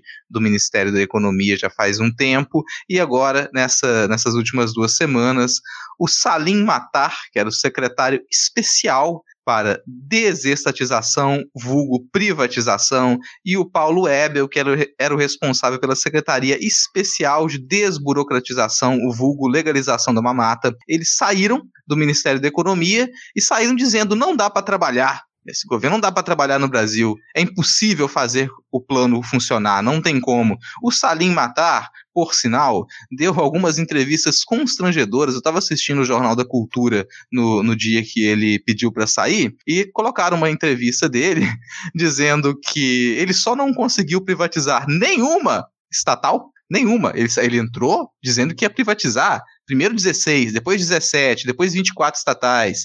Ele saiu sem privatizar uma estatal. Ele disse que simplesmente isso não aconteceu por falta de vontade política. Isso não aconteceu porque ninguém realmente quis, porque se as pessoas tivessem vontade, elas venderiam tudo. E, e pior, com uma análise completamente esdrúxula, ele, ele disse que quando ele entrou, entregaram para ele um relatório dizendo que tinha menos de 200 estatais. E ele foi verificar e ele encontrou mais de 600, o que é uma puta mentira, porque ele estava contabilizando como estatal empresa que é contratada por estatal para prestar serviços. Então você pega uma empresa privada, contrata essa empresa privada para prestar um serviço, ele estava considerando essa empresa privada como estatal. Ele e... quer estatizar a empresa privada e depois vender ela e tornar ela privada de Olha só, tá eu achei engraçadíssimo porque os comentaristas, de modo geral, eles riram da cara e falaram: olha, cara, você não conseguiu estatizar porque você é um incompetente.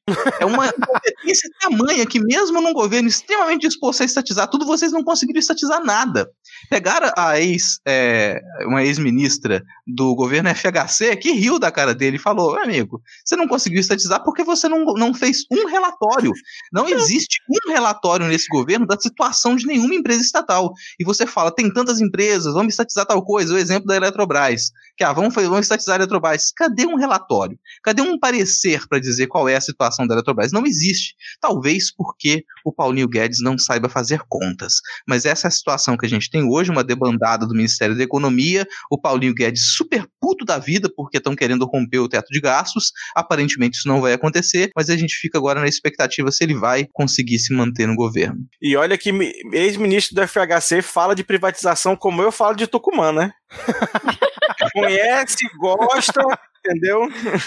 É um fato. Mas pode ser que o Salim Matar estivesse mais preocupado lá com os aluguéis dos carros dele na Localiza durante a pandemia, cara. Deu uma caída aí e tal. Ano passado também não deve ter sido um movimento muito bom. Aí faltou tempo pro cara produzir relatório, cara. Mas assim, o que eu achei mais interessante nessa treta toda aí, né, do, do fura-teto no fura-teto, que estão falando que o cara do fura-teto é o tal do é, Rogério Marinho, né? Que é ministro agora Rogério Marinho é de qual pasta?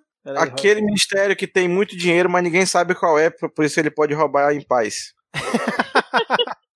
Aí você, aí você insere cidades, desenvolvimento. É, é, do desenvolvimento regional, né? Que parece que ele seria o tal ministro que tá mais ali no ouvido do Bolsonaro, tentando é, convencer ele, né, a quebrar aí essa barreira do teto de gasto, sendo que o Alcolumbre mais ou menos já disse que não concorda e o Maia já tá falando aí o tempo inteiro, inclusive a Globo, no, através do Jornal Nacional, utilizando não só estudos do Instituto Millennium, né, para poder criticar o serviço público, mas as falas do Rodrigo Maia para tentar tranquilizar e falar: não, gente, não vai ter furo de. não O teto de gasto não vai ser quebrado, ninguém vai furar nada, e o Bolsonaro tá dizendo que é a favor disso, sendo que o Bolsonaro foi estatizante, né?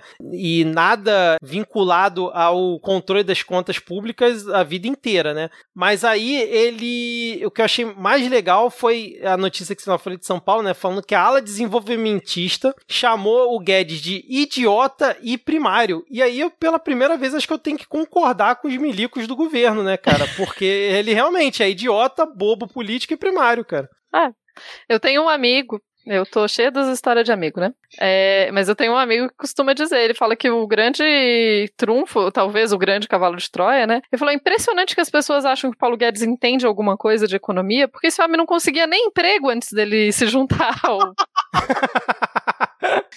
e daí, de repente, as pessoas acham que ele entende de economia. Não faz nenhum sentido isso, gente. Cara, o, o Paulo Guedes me lembra muito aquele, aquele pessoal que, que recebe elogio da família desde dentro. Não, não, você canta bem, cara. Lá, você canta bem. Sério, você devia ser artista, você canta bem. Aí a pessoa se inscreve no Ídolos. É, o, o, único ganho que a pessoa tem é que ela vira meme pro resto da vida. Vai estar tá lá, procura lá, cara, clássicos do, do Ídolos no, no YouTube pra você ver o que, que acontece quando a pessoa, você confia muito na opinião dos seus coleguinhas e familiares que dizem que você canta bem, é o Paulo Guedes.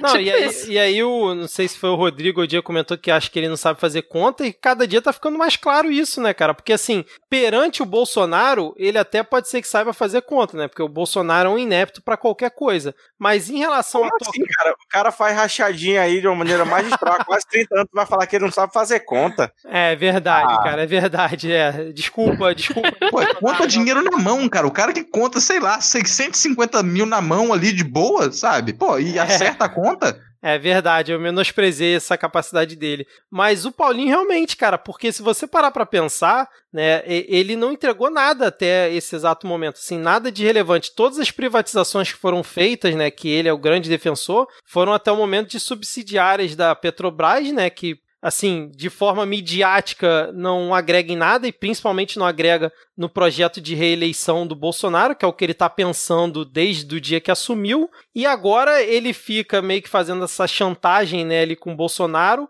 E eu concordo muito com a análise que fizeram no Foro de Teresina é, acho que foi semana passada, de que toda essa treta, dessa pressão que o, que o Guedes está fazendo, daquela entrevista que ele deu lá na, na porta lá do, do ministério, foi transmitida ao vivo pela CNN, depois passou na Globo, enfim, toda essa situação o Bolsonaro acho que está deixando a corda esticar para testar e ver se ele consegue se livrar do Paulinho em algum momento, cara. Porque, igual ele fez com o Moro. Porque claramente o Bolsonaro não é liberal, isso aí já tá óbvio para qualquer pessoa com dois neurônios, e tá pouco interessado se o Paulo Guedes vai conseguir fazer as coisas dele, não. Ele tá interessado na família dele e foda-se o resto, foda-se o povo, foda-se tudo. Então, o importante é ganhar dinheiro e proteger a família, no caso, a família dele, né? Exatamente, e continuar vendendo a narrativa que ele vende pra, pra, pra galera que apoia de, ele, né? E também a questão da popularidade que pesquisas que a gente já comentou diversas vezes aqui que não dá para confiar muito nesse momento de pandemia, né, por, pela forma como ela é feita, mostram que ele está melhorando. Então, assim, eu acho que em algum momento o Guedes vai rodar, cara, não vai ter jeito. Mas aí, eu posso mudar o meu voto no bolão dos ministros? é porque, assim, teve esse ministro que você falou, que é daquele ministério que ninguém sabe qual é, que tá tentando fazer o Bolsonaro fazer a coisa certa, que é quebrar o teto de gastos. E todo mundo que tenta fazer a coisa certa é demitido, então eu vou mudar meu voto para ele. Olha, é um bom chute, hein? Bom chute. Sim, sim. Eu fico, fico lembrando da, da época da eleição, daquela uma das poucas entrevistas que o Bolsonaro deu, que ele foi sabatinado na, na Globo News, a, a, aquela famosa entrevista que a Mira Leitão chamou o Paulo Guedes de Poço Ipiranga. Sim.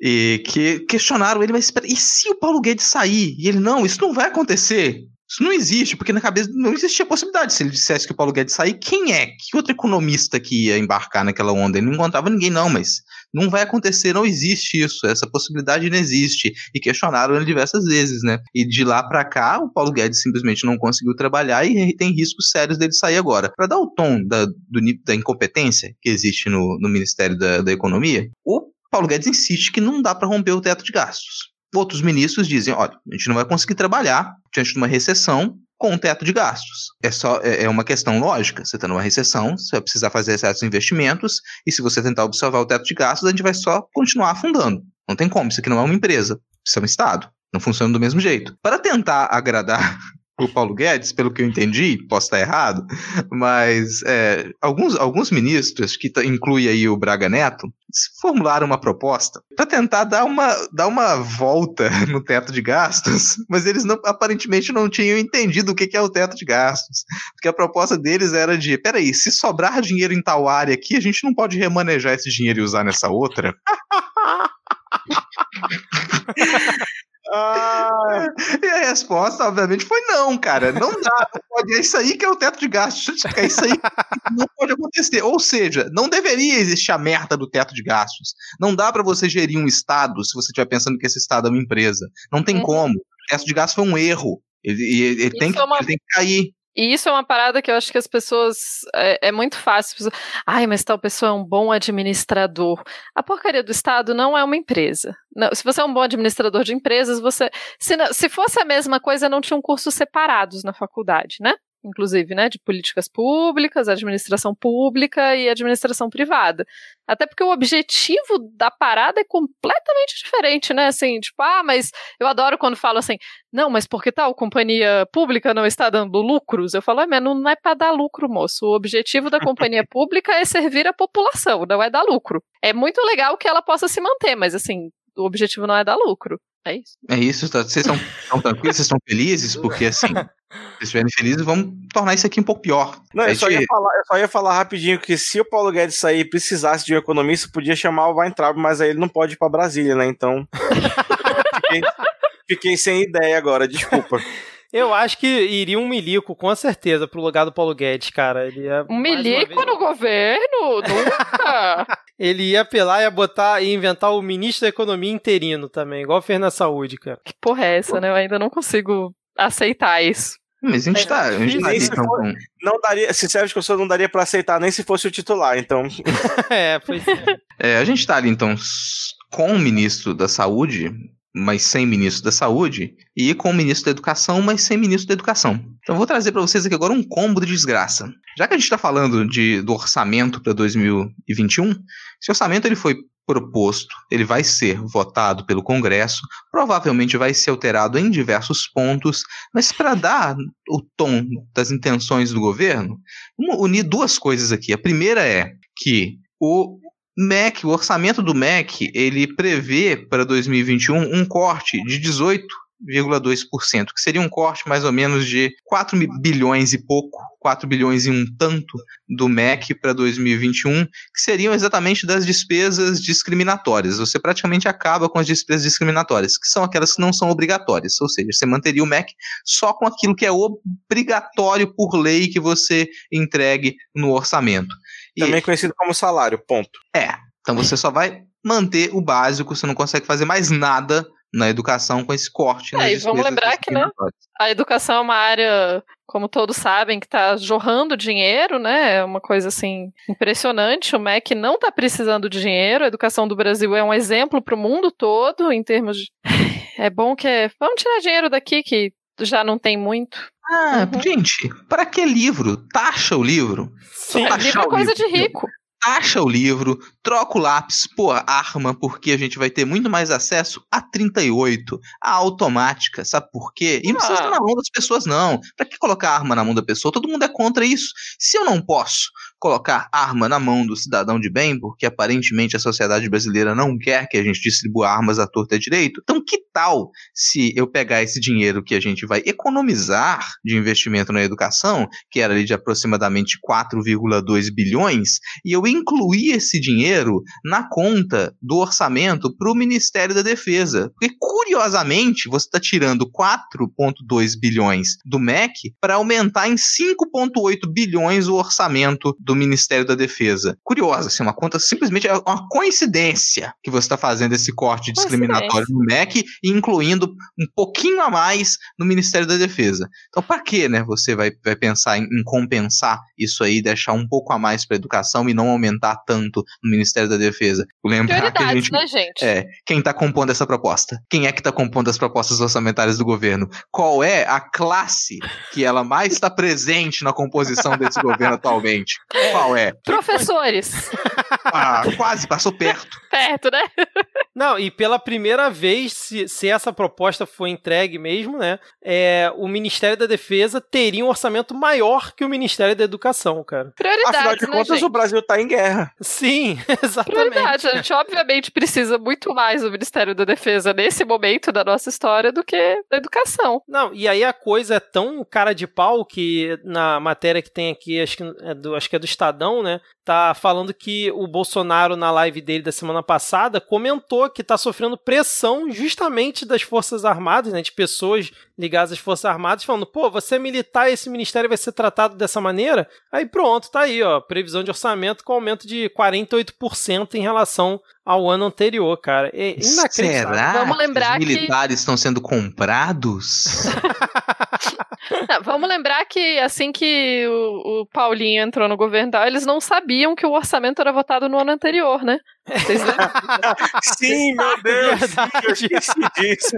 Eles não tinham entendido como funcionava o orçamento. De novo, mais um argumento para minha questão de que a administração pública e a administração privada são coisas diferentes. Exatamente. muito, Não muito, tenha ficado claro. muito bem lembrado, Tupá. Mas e aí, ô, ô, Rodrigo, tem mais desgraça aí? Tem, cara, assim. E a coisa vai descambar tanto agora que a coisa, o, o clima vai pesar. Então vou- é, é a hora da gente fazer um, um corte abrupto aqui agora, porque em toda, todas as desgraças que a gente comentou até o momento, a gente ainda consegue brincar, rir, a gente ainda consegue rir, nem, nem que seja de desespero da cara desses desgraçados, mas a gente ainda consegue fazer isso. O último caso que a gente vai comentar aqui, não, não tem como fazer isso. Não tem como. É, é um caso que provavelmente você que nos escuta, você acompanhou também. O Brasil inteiro acompanhou o desenrolar dessa situação, mas não necessariamente com as mesmas informações.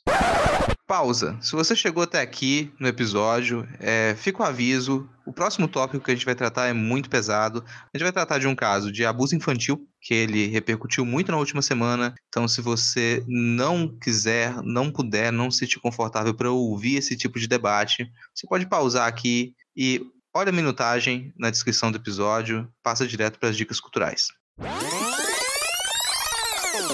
A gente vai comentar um caso pesado agora, porque é, aconteceu aqui no meu estado, no Espírito Santo, de uma menina de 10 anos, ela ser levada ao hospital em São Mateus, no município de São Mateus, reclamando de dores no estômago, na barriga, ela achava, e ao fazer os exames se constatou que aquela criança de 10 anos estava grávida. Nas investigações seguintes se descobriu que ela era abusada pelo tio desde os 6 anos de idade e que provavelmente estava grávida desse tio. E você vai entender daqui a pouco por que eu digo provavelmente. Essa criança, ela já foi exposta publicamente, se começou a noticiar isso, mas os dados dela estavam em sigilos, em sigilo. Ninguém sabia quem era a criança, ela ainda estava minimamente preservada do foco da imprensa.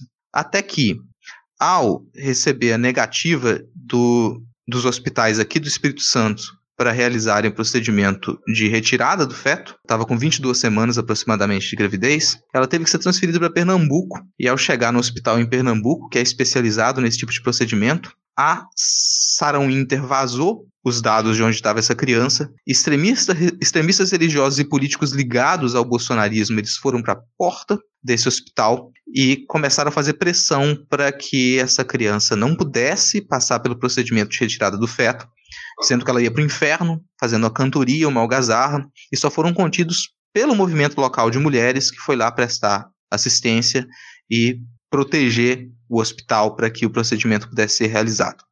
Esses é, extremistas religiosos eles continuaram, eles acossaram a criança dentro do hospital, mesmo depois do procedimento sido realizado, depois de 17 horas de procedimento, depois de todo esse trauma, você, eles ainda entraram no hospital e eles continuaram a acossar essa criança para dizer para ela que aquilo que tinha sido feito ia mandá-la para o inferno. E isso só aconteceu, essa essa, essa contínua desgraça só aconteceu depois de tudo que já havia acontecido na vida dessa criança, porque a ministra Damares Alves, ela, ela pegou esse caso para si. Assim que o caso veio a público, ela começou, ela deu declarações, ela fez uso político do caso, se promoveu em cima e, em consequência, os seus seguidores seus extremistas seguidores, eles resolveram tomar posição e atacar. O procedimento foi feito, foi feito, é, é, sempre um procedimento desse caso traumático. Ele foi realizado. No, na sequência, o tio dela que estava foragido, ele foi capturado. Ele foi preso e ele declarou que, além dele, o avô da criança e um outro tio também praticavam os abusos. Depois disso, se pediu um teste de DNA do feto para saber se se era compatível o DNA dele ou se envolvia realmente o avô e o outro tio da criança.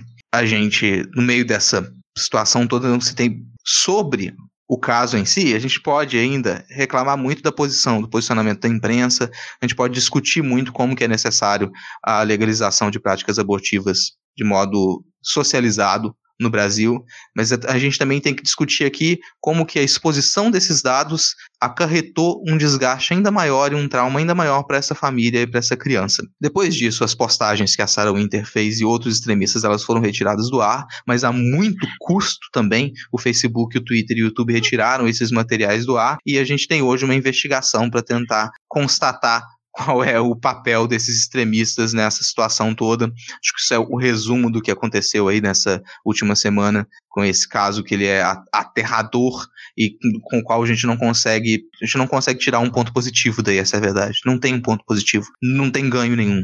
Nada de bom pode ser retirado dessa história eu estava até aqui procurando os dados para colocar em perspectiva para as pessoas qual a porcentagem de abortos legais realizados no Brasil. Vamos lembrar que o Brasil é um dos países que tem sim aborto legalizado em alguns casos, como esse, casos em que houve estupro, casos em que a, a a mãe corre risco de vida e casos em que casos de anencefalia, né? Se a criança não tem cérebro. Esses três casos, uh, o aborto é legal. Então, no caso dessa criança, ela, ela se encaixava em duas categorias e não em só uma. O profissional de saúde que atende tem direito a se recusar a fazer, a, a se recusar a fazer o procedimento, mas não tem direito teoricamente, de tentar convencer essa pessoa do contrário, enfim tudo isso, mas eu estava tentando achar o dado, não achei, que a porcentagem, se eu não me engano, acho que até 40% dos abortos legais que ocorrem no Brasil são em crianças de menos de 14 anos. E vamos lembrar que não existe sexo com pessoas de menos de 14 anos, é sempre estupro. Então, a gente está falando de um problema muito sério do país. Vai muito além do fato de que a gente precisa urgentemente de uma política de aborto seguro que vá além dessas três categorias. O que a gente precisa também debater é a questão de que o Brasil, se eu não me engano, é o quinto país no mundo em casamento de criança. E a gente vê na notícia e fala, ah, isso é uma coisa de outros países, né? As pessoas adoram achar que isso é coisa do Oriente, né? Essa visão bem racista de outros lugares, quando na verdade a gente devia olhar para o nosso próprio nariz e ver que isso é uma realidade do Brasil. Isso é uma realidade que a gente precisa lutar para que acabe, porque não é certo, e eu acho que todo mundo pode concordar que não é certo, que uma criança de 10 anos seja abusada e tenha que passar por um trauma desse tanto. E eu espero, sim, que as pessoas que vazaram tudo isso sejam punidas. É, eu vejo uma falta, uma falta de cristandade, para usar um termo bem religioso, eu vejo uma falta de compaixão, de cristandade dessas pessoas, de entender e de falar que o que a gente está falando é da vida de uma menina de 10 anos, né? Então, enfim, para mim é um tema obviamente é um tema pesadíssimo. Como mulher, é um tema que me afeta muito. E acho que é mais uma vez aquele momento que você olha para a sociedade e às vezes dá vontade de falar que, cara, eu nem quero defender essa sociedade, eu nem quero que essa sociedade dê certo, porque olha isso. Mas enfim, depois a gente lembra que tem umas pessoas mais legais, né? Mas assim, difícil. E até quando, né? Porque se fosse o único caso, eu, eu, quis falar um pouquinho dessa outra estatística, mas não é o único caso. Inclusive, o médico que fez o aborto já foi excomungado outras duas vezes por fazer abortos em crianças, de 9 anos, de 10 anos. Então, assim, a gente não está falando de um caso isolado, a gente está falando de um caso recorrente no país e que ganhou essa atenção toda porque algumas pessoas se acharam no direito de expor uma criança, mas que é um tema que precisa ser debatido, não exposto, mas precisa ser debatido. É, e, e, eu acho assim que o Rodrigo foi no cerne da questão, porque, como a Tupá falou, é uma situação que não é, infelizmente, novidade no Brasil, né? É uma situação que está ocorrendo aí sempre. Mas justamente quando a Damares entrou no radar é que a coisa desandou, né, cara? Que se politizou o estupro de uma criança de 10 anos, até chegar ao ponto desses extremistas, desses fanáticos, para não usar um termo mais pesado, irem para a porta lá do hospital para chamar o médico de assassino e tentar invadir o hospital para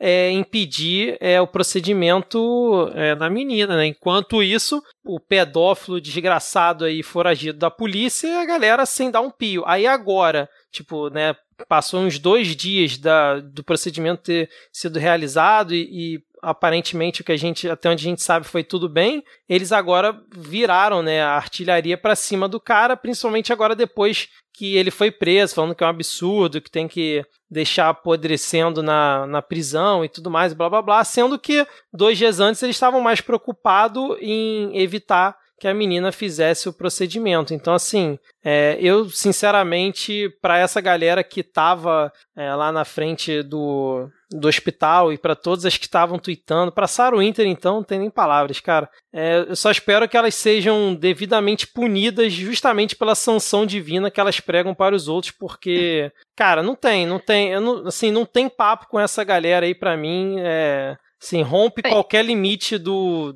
de qualquer debate com gente assim. E os relatos são de que a menina teve que entrar, teve que ir pro hospital escondida num porta-malas. Sim. Né? Para não, pra não sofrer ataques dessas pessoas ensandecidas que estavam lá fora. Tiveram médicos que deram conta de entrar no hospital e ameaçar a menina dentro do hospital. Uhum. Então, assim, é uma organização e é uma coisa tão assustadora e tão cruel que eu fico me perguntando mesmo eh, o que acontece com essas pessoas, né? Porque a, a religião utilizada como desculpa, porque não é isso que a religião prega. Não, e aparentemente, aparentemente, ela ser levada para Pernambuco, além de ser um hospital, hospital especializado, pode ter relação com outras coisas, porque pelo que se averigou, a imprensa aqui do estado averigou, antes disso acontecer, organizações religiosas, talvez ligadas ao Ministério do Damares, estavam entrando em contato com a família, mandaram mensagens para a avó da criança e estavam antes deles irem para lá estavam tentando convencer,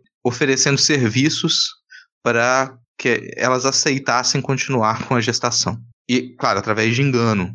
Estavam mentindo para a família, mandando mensagem, fazendo pressão aqui para que eles aceitassem continuar com a gestação em aparente segredo, que eles iam dar todo o suporte para que eles seguissem com esse assunto e mentindo, dizendo que ela continuar com a gestação era menos risco do que ela passar pelo procedimento de retirada do feto. então, isso, você, é. provavelmente você fala, você tem envolvimento direto do Ministério da Damares para que isso desde o início, desde que essa pressão começou a acontecer. É, ela tirou dela na do... reta, né? Falou que não teve nada a ver com isso e tal, mas a coisa degringolou justamente depois que ela se pronunciou e falou que ia entrar no caso, né, cara? Ah, eu quero dizer que essa é uma parada que eu repito. Eu sei que é difícil escolher o pior ministro, porque, né? Nossa Senhora. Mas o tipo de perigo que a Damares representa, para mim, é muito. É, é muito. É muito perigoso, né? O perigo muito perigoso. Mas, assim, é muito grave a gente ter no governo uma pessoa que toma esse tipo de atitude, especialmente que toma esse tipo de atitude por trás, assim, né? Fingindo, ah, não, olha só como eu sou legal, não fiz nada e tal. Defesa da família. Em defesa da família. Que família é essa? Família que estupra. Muito bom, parece ótima essa família. Será que é essa família que a gente defende tanto, né? Uhum. Porque a defesa, a princípio, não foi da menina. É. Porque a menina não importa, né? Sim, é, e aí eu tava vendo que até o Mourão, né, ele se posicionou, já, obviamente o Bolsonaro não ia se pronunciar sobre esse caso, né, e o Mourão falou que nessa situação o aborto é mais do que necessário e além disso é recomendado, né, ele é, chancelou essa situação, né. Agora, ô Diego, você não falou nada ainda, cara, você como católico aqui da mesa. Pois é, eu tava esperando vocês terminarem. Aí eu vou pedir pra você colocar lá aquele vídeo, aquele, o áudio lá do, do da médico, fala do médico. É, o, é, só para é. contextualizar pro ouvinte, o uhum. médico responsável pelo procedimento,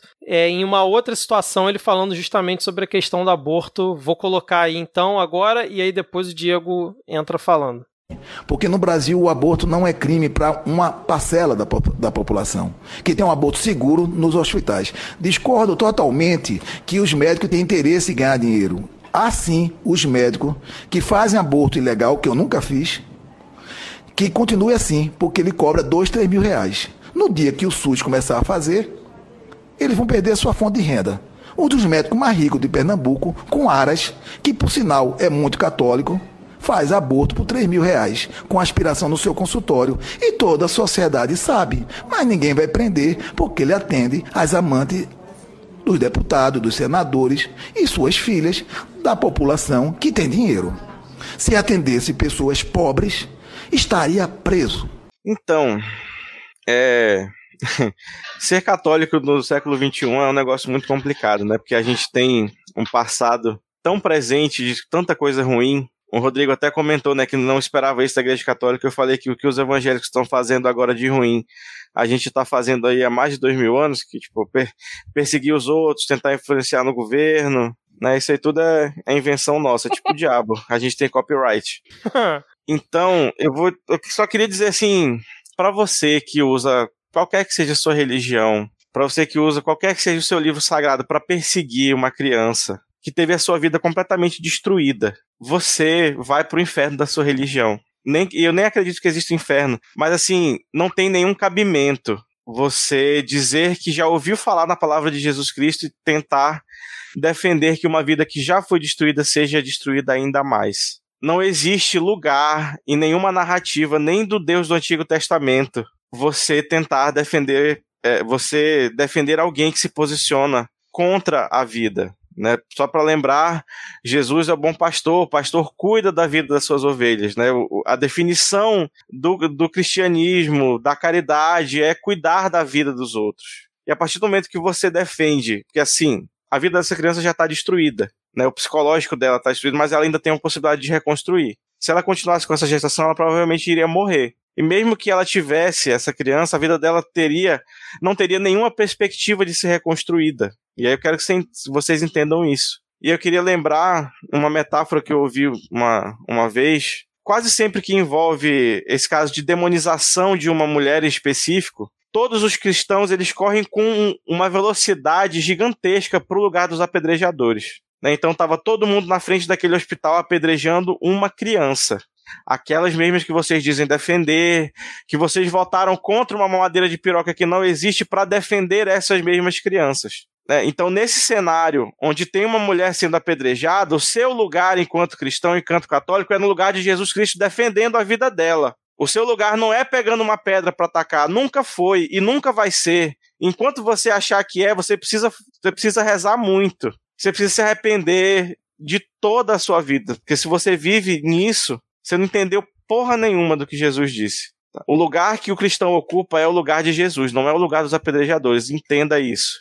Né, só um, um, um último comentário que a Tupá falou sobre essa questão de que casamento de criança a gente acha que é coisa dos outros. Quando o Brasil se posiciona junto com a Arábia Saudita, Catar e Kuwait contra a educação sexual em resoluções da ONU, é para possibilitar que esse tipo de prática continue acontecendo. Porque a família tradicional brasileira, entre muitas aspas, que esse governo diz defender, ela sempre foi pedófila, estupradora. Sempre foi. É? Então, quando a, quando, quando a gente se posiciona junto com outros extremistas religiosos contra a educação sexual, é para continuar possibilitando que centenas de milhares de garotinhas e garotinhos sejam abusados dentro das suas casas todos os dias. Então, se você quiser dizer que defende a família, dá uma olhadinha mesmo no que você defende, tá bom?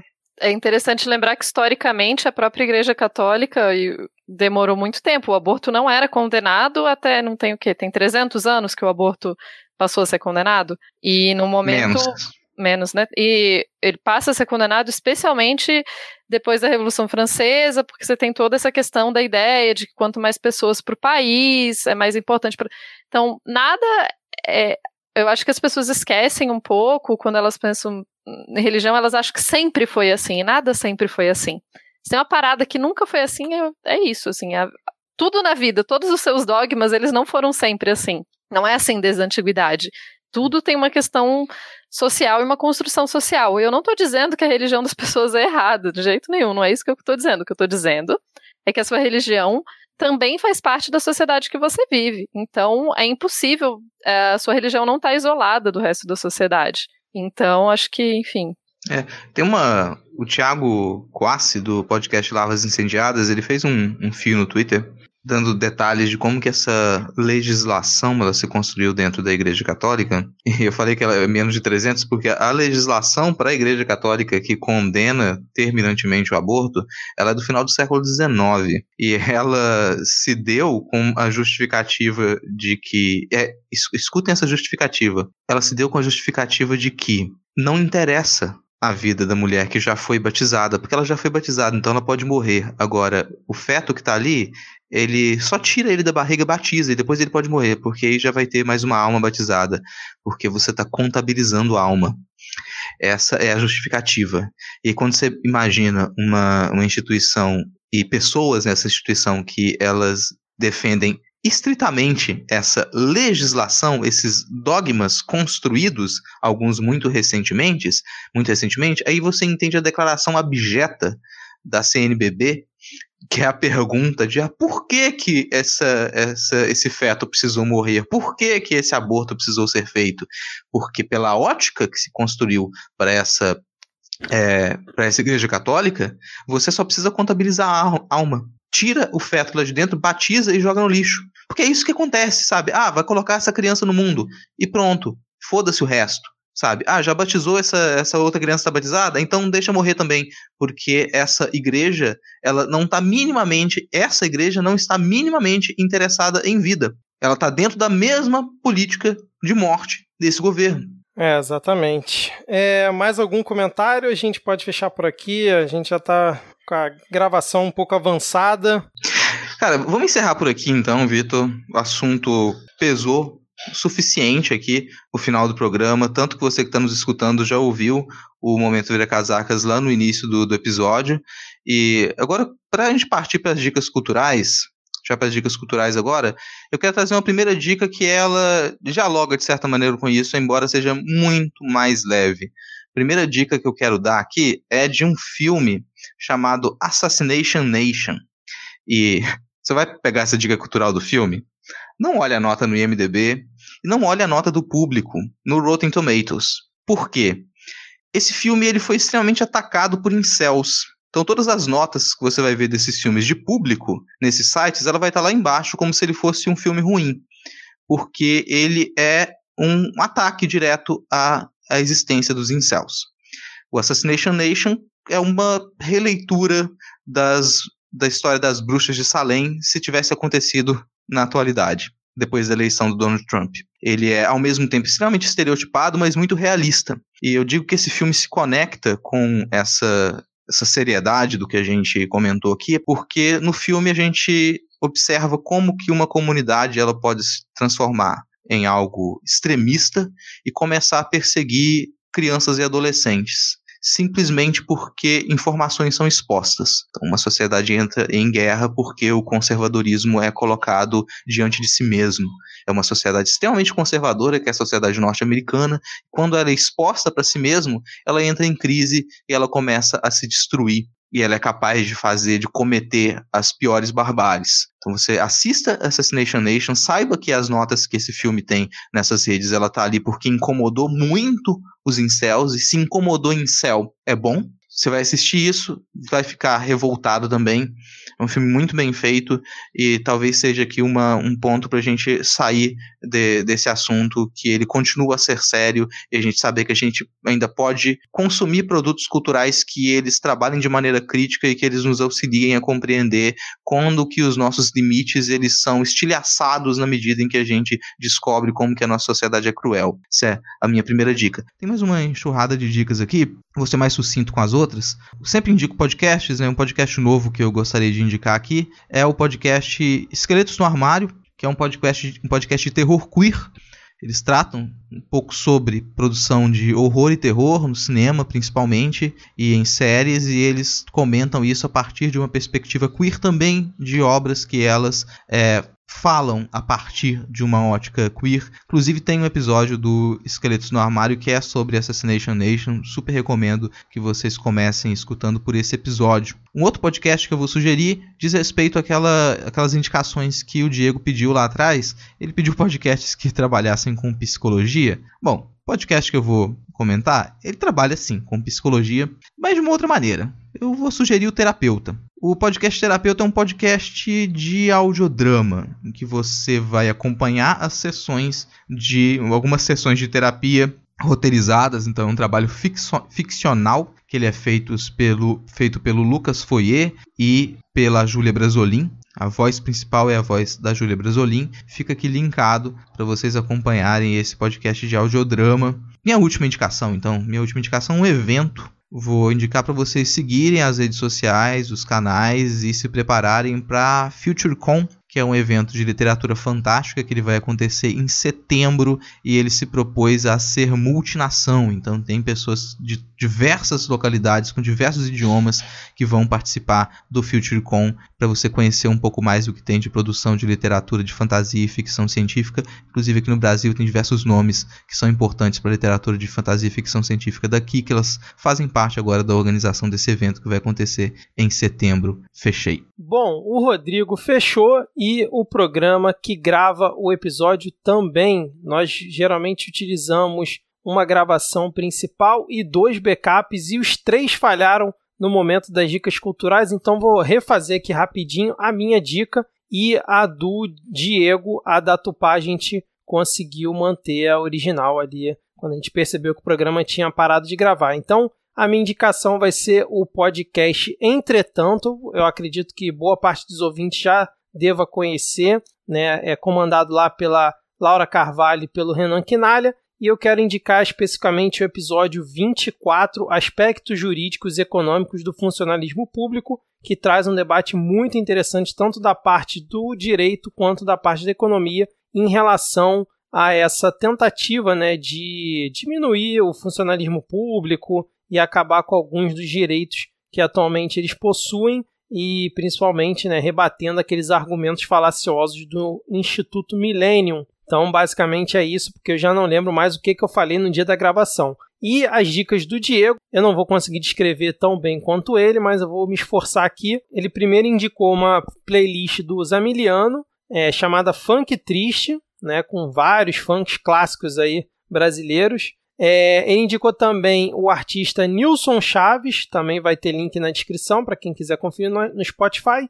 E a banda Selva Madre, que segundo ele já não está mais em atividade, mas que produziu um EP fantástico e também está na descrição o link para você conferir no Spotify. Beleza? Então vamos agora conferir as indicações da Tupá. Bom, então eu vou indicar para vocês. Tem mais de uma indicação, mas a primeira indicação é que vocês entrem no site da Campanha Nacional pelo Direito à Educação, que é uma campanha muito importante que tenta aprovar e fiscalizar questões relacionadas à educação do Brasil para que a gente tenha efetivamente uma educação de qualidade para todos. O Fundeb que financia a educação no Brasil, ou pelo menos uma parte considerável da educação no Brasil. Só que, além disso, o que o que foi aprovado de diferente dessa vez é o custo aluno qualidade, o CAC, e a ideia do CAC é que se estabeleçam requisitos mínimos que toda escola deveria ter para que todos os alunos do país tenham acesso a um mínimo. E quando a gente está falando de um mínimo, gente, é mínimo mesmo, do tipo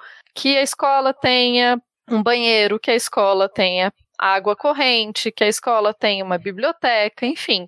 Não é nada surreal, é o mínimo do mínimo. E uh, depois que o Fundeb com o CAC foi aprovado, estão tentando, estão fazendo muita campanha para que o CAC seja retirado, para que então se corte, como de costume, mais é, dinheiro da educação. Então, é interessante que mais gente conheça e saiba sobre a luta e sobre o que é o CAC, para que a gente possa fazer pressão e talvez consiga manter o CAC na lei. É, além disso, é uma coisa um pouco mais leve, vou indicar uma banda portuguesa que eu gosto muito, que já, infelizmente, já não está mais é, fazendo música, mas dá para ouvir o que eles já gravaram, que é a Deolinda. É uma música bem gostosinha para ouvir.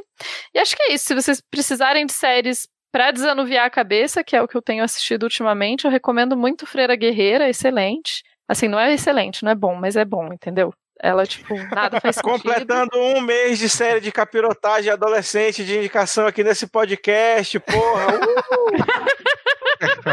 Muito bom.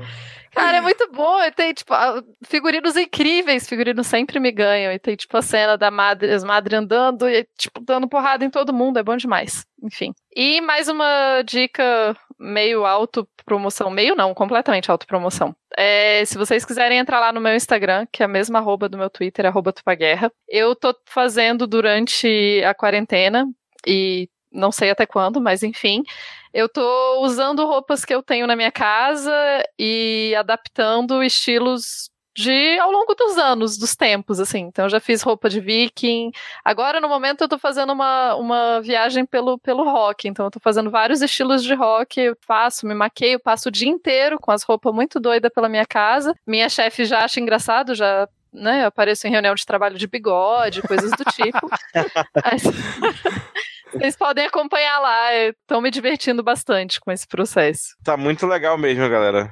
Pode vai lá conferir. Excelente. Então, fechamos então aqui as dicas culturais. E se você chegou até o final e curtiu esse episódio, compartilhe ele e faça a palavra do Midcast chegar em mais pessoas. Tupá, novamente aí, muito obrigado pela sua presença aqui, terceira vez já aqui no Midcast. Espero que você continue aceitando os nossos convites e voltando para essa maratona de notícias ruins e nada animadoras sobre o futuro do país. Eu que agradeço o convite de poder participar. Podem me chamar sempre. Vamos torcer para ver se continua funcionando o negócio de derrubar ministros, né? Eu tô nessa esperança. É, pelo menos esse alento, né, cara?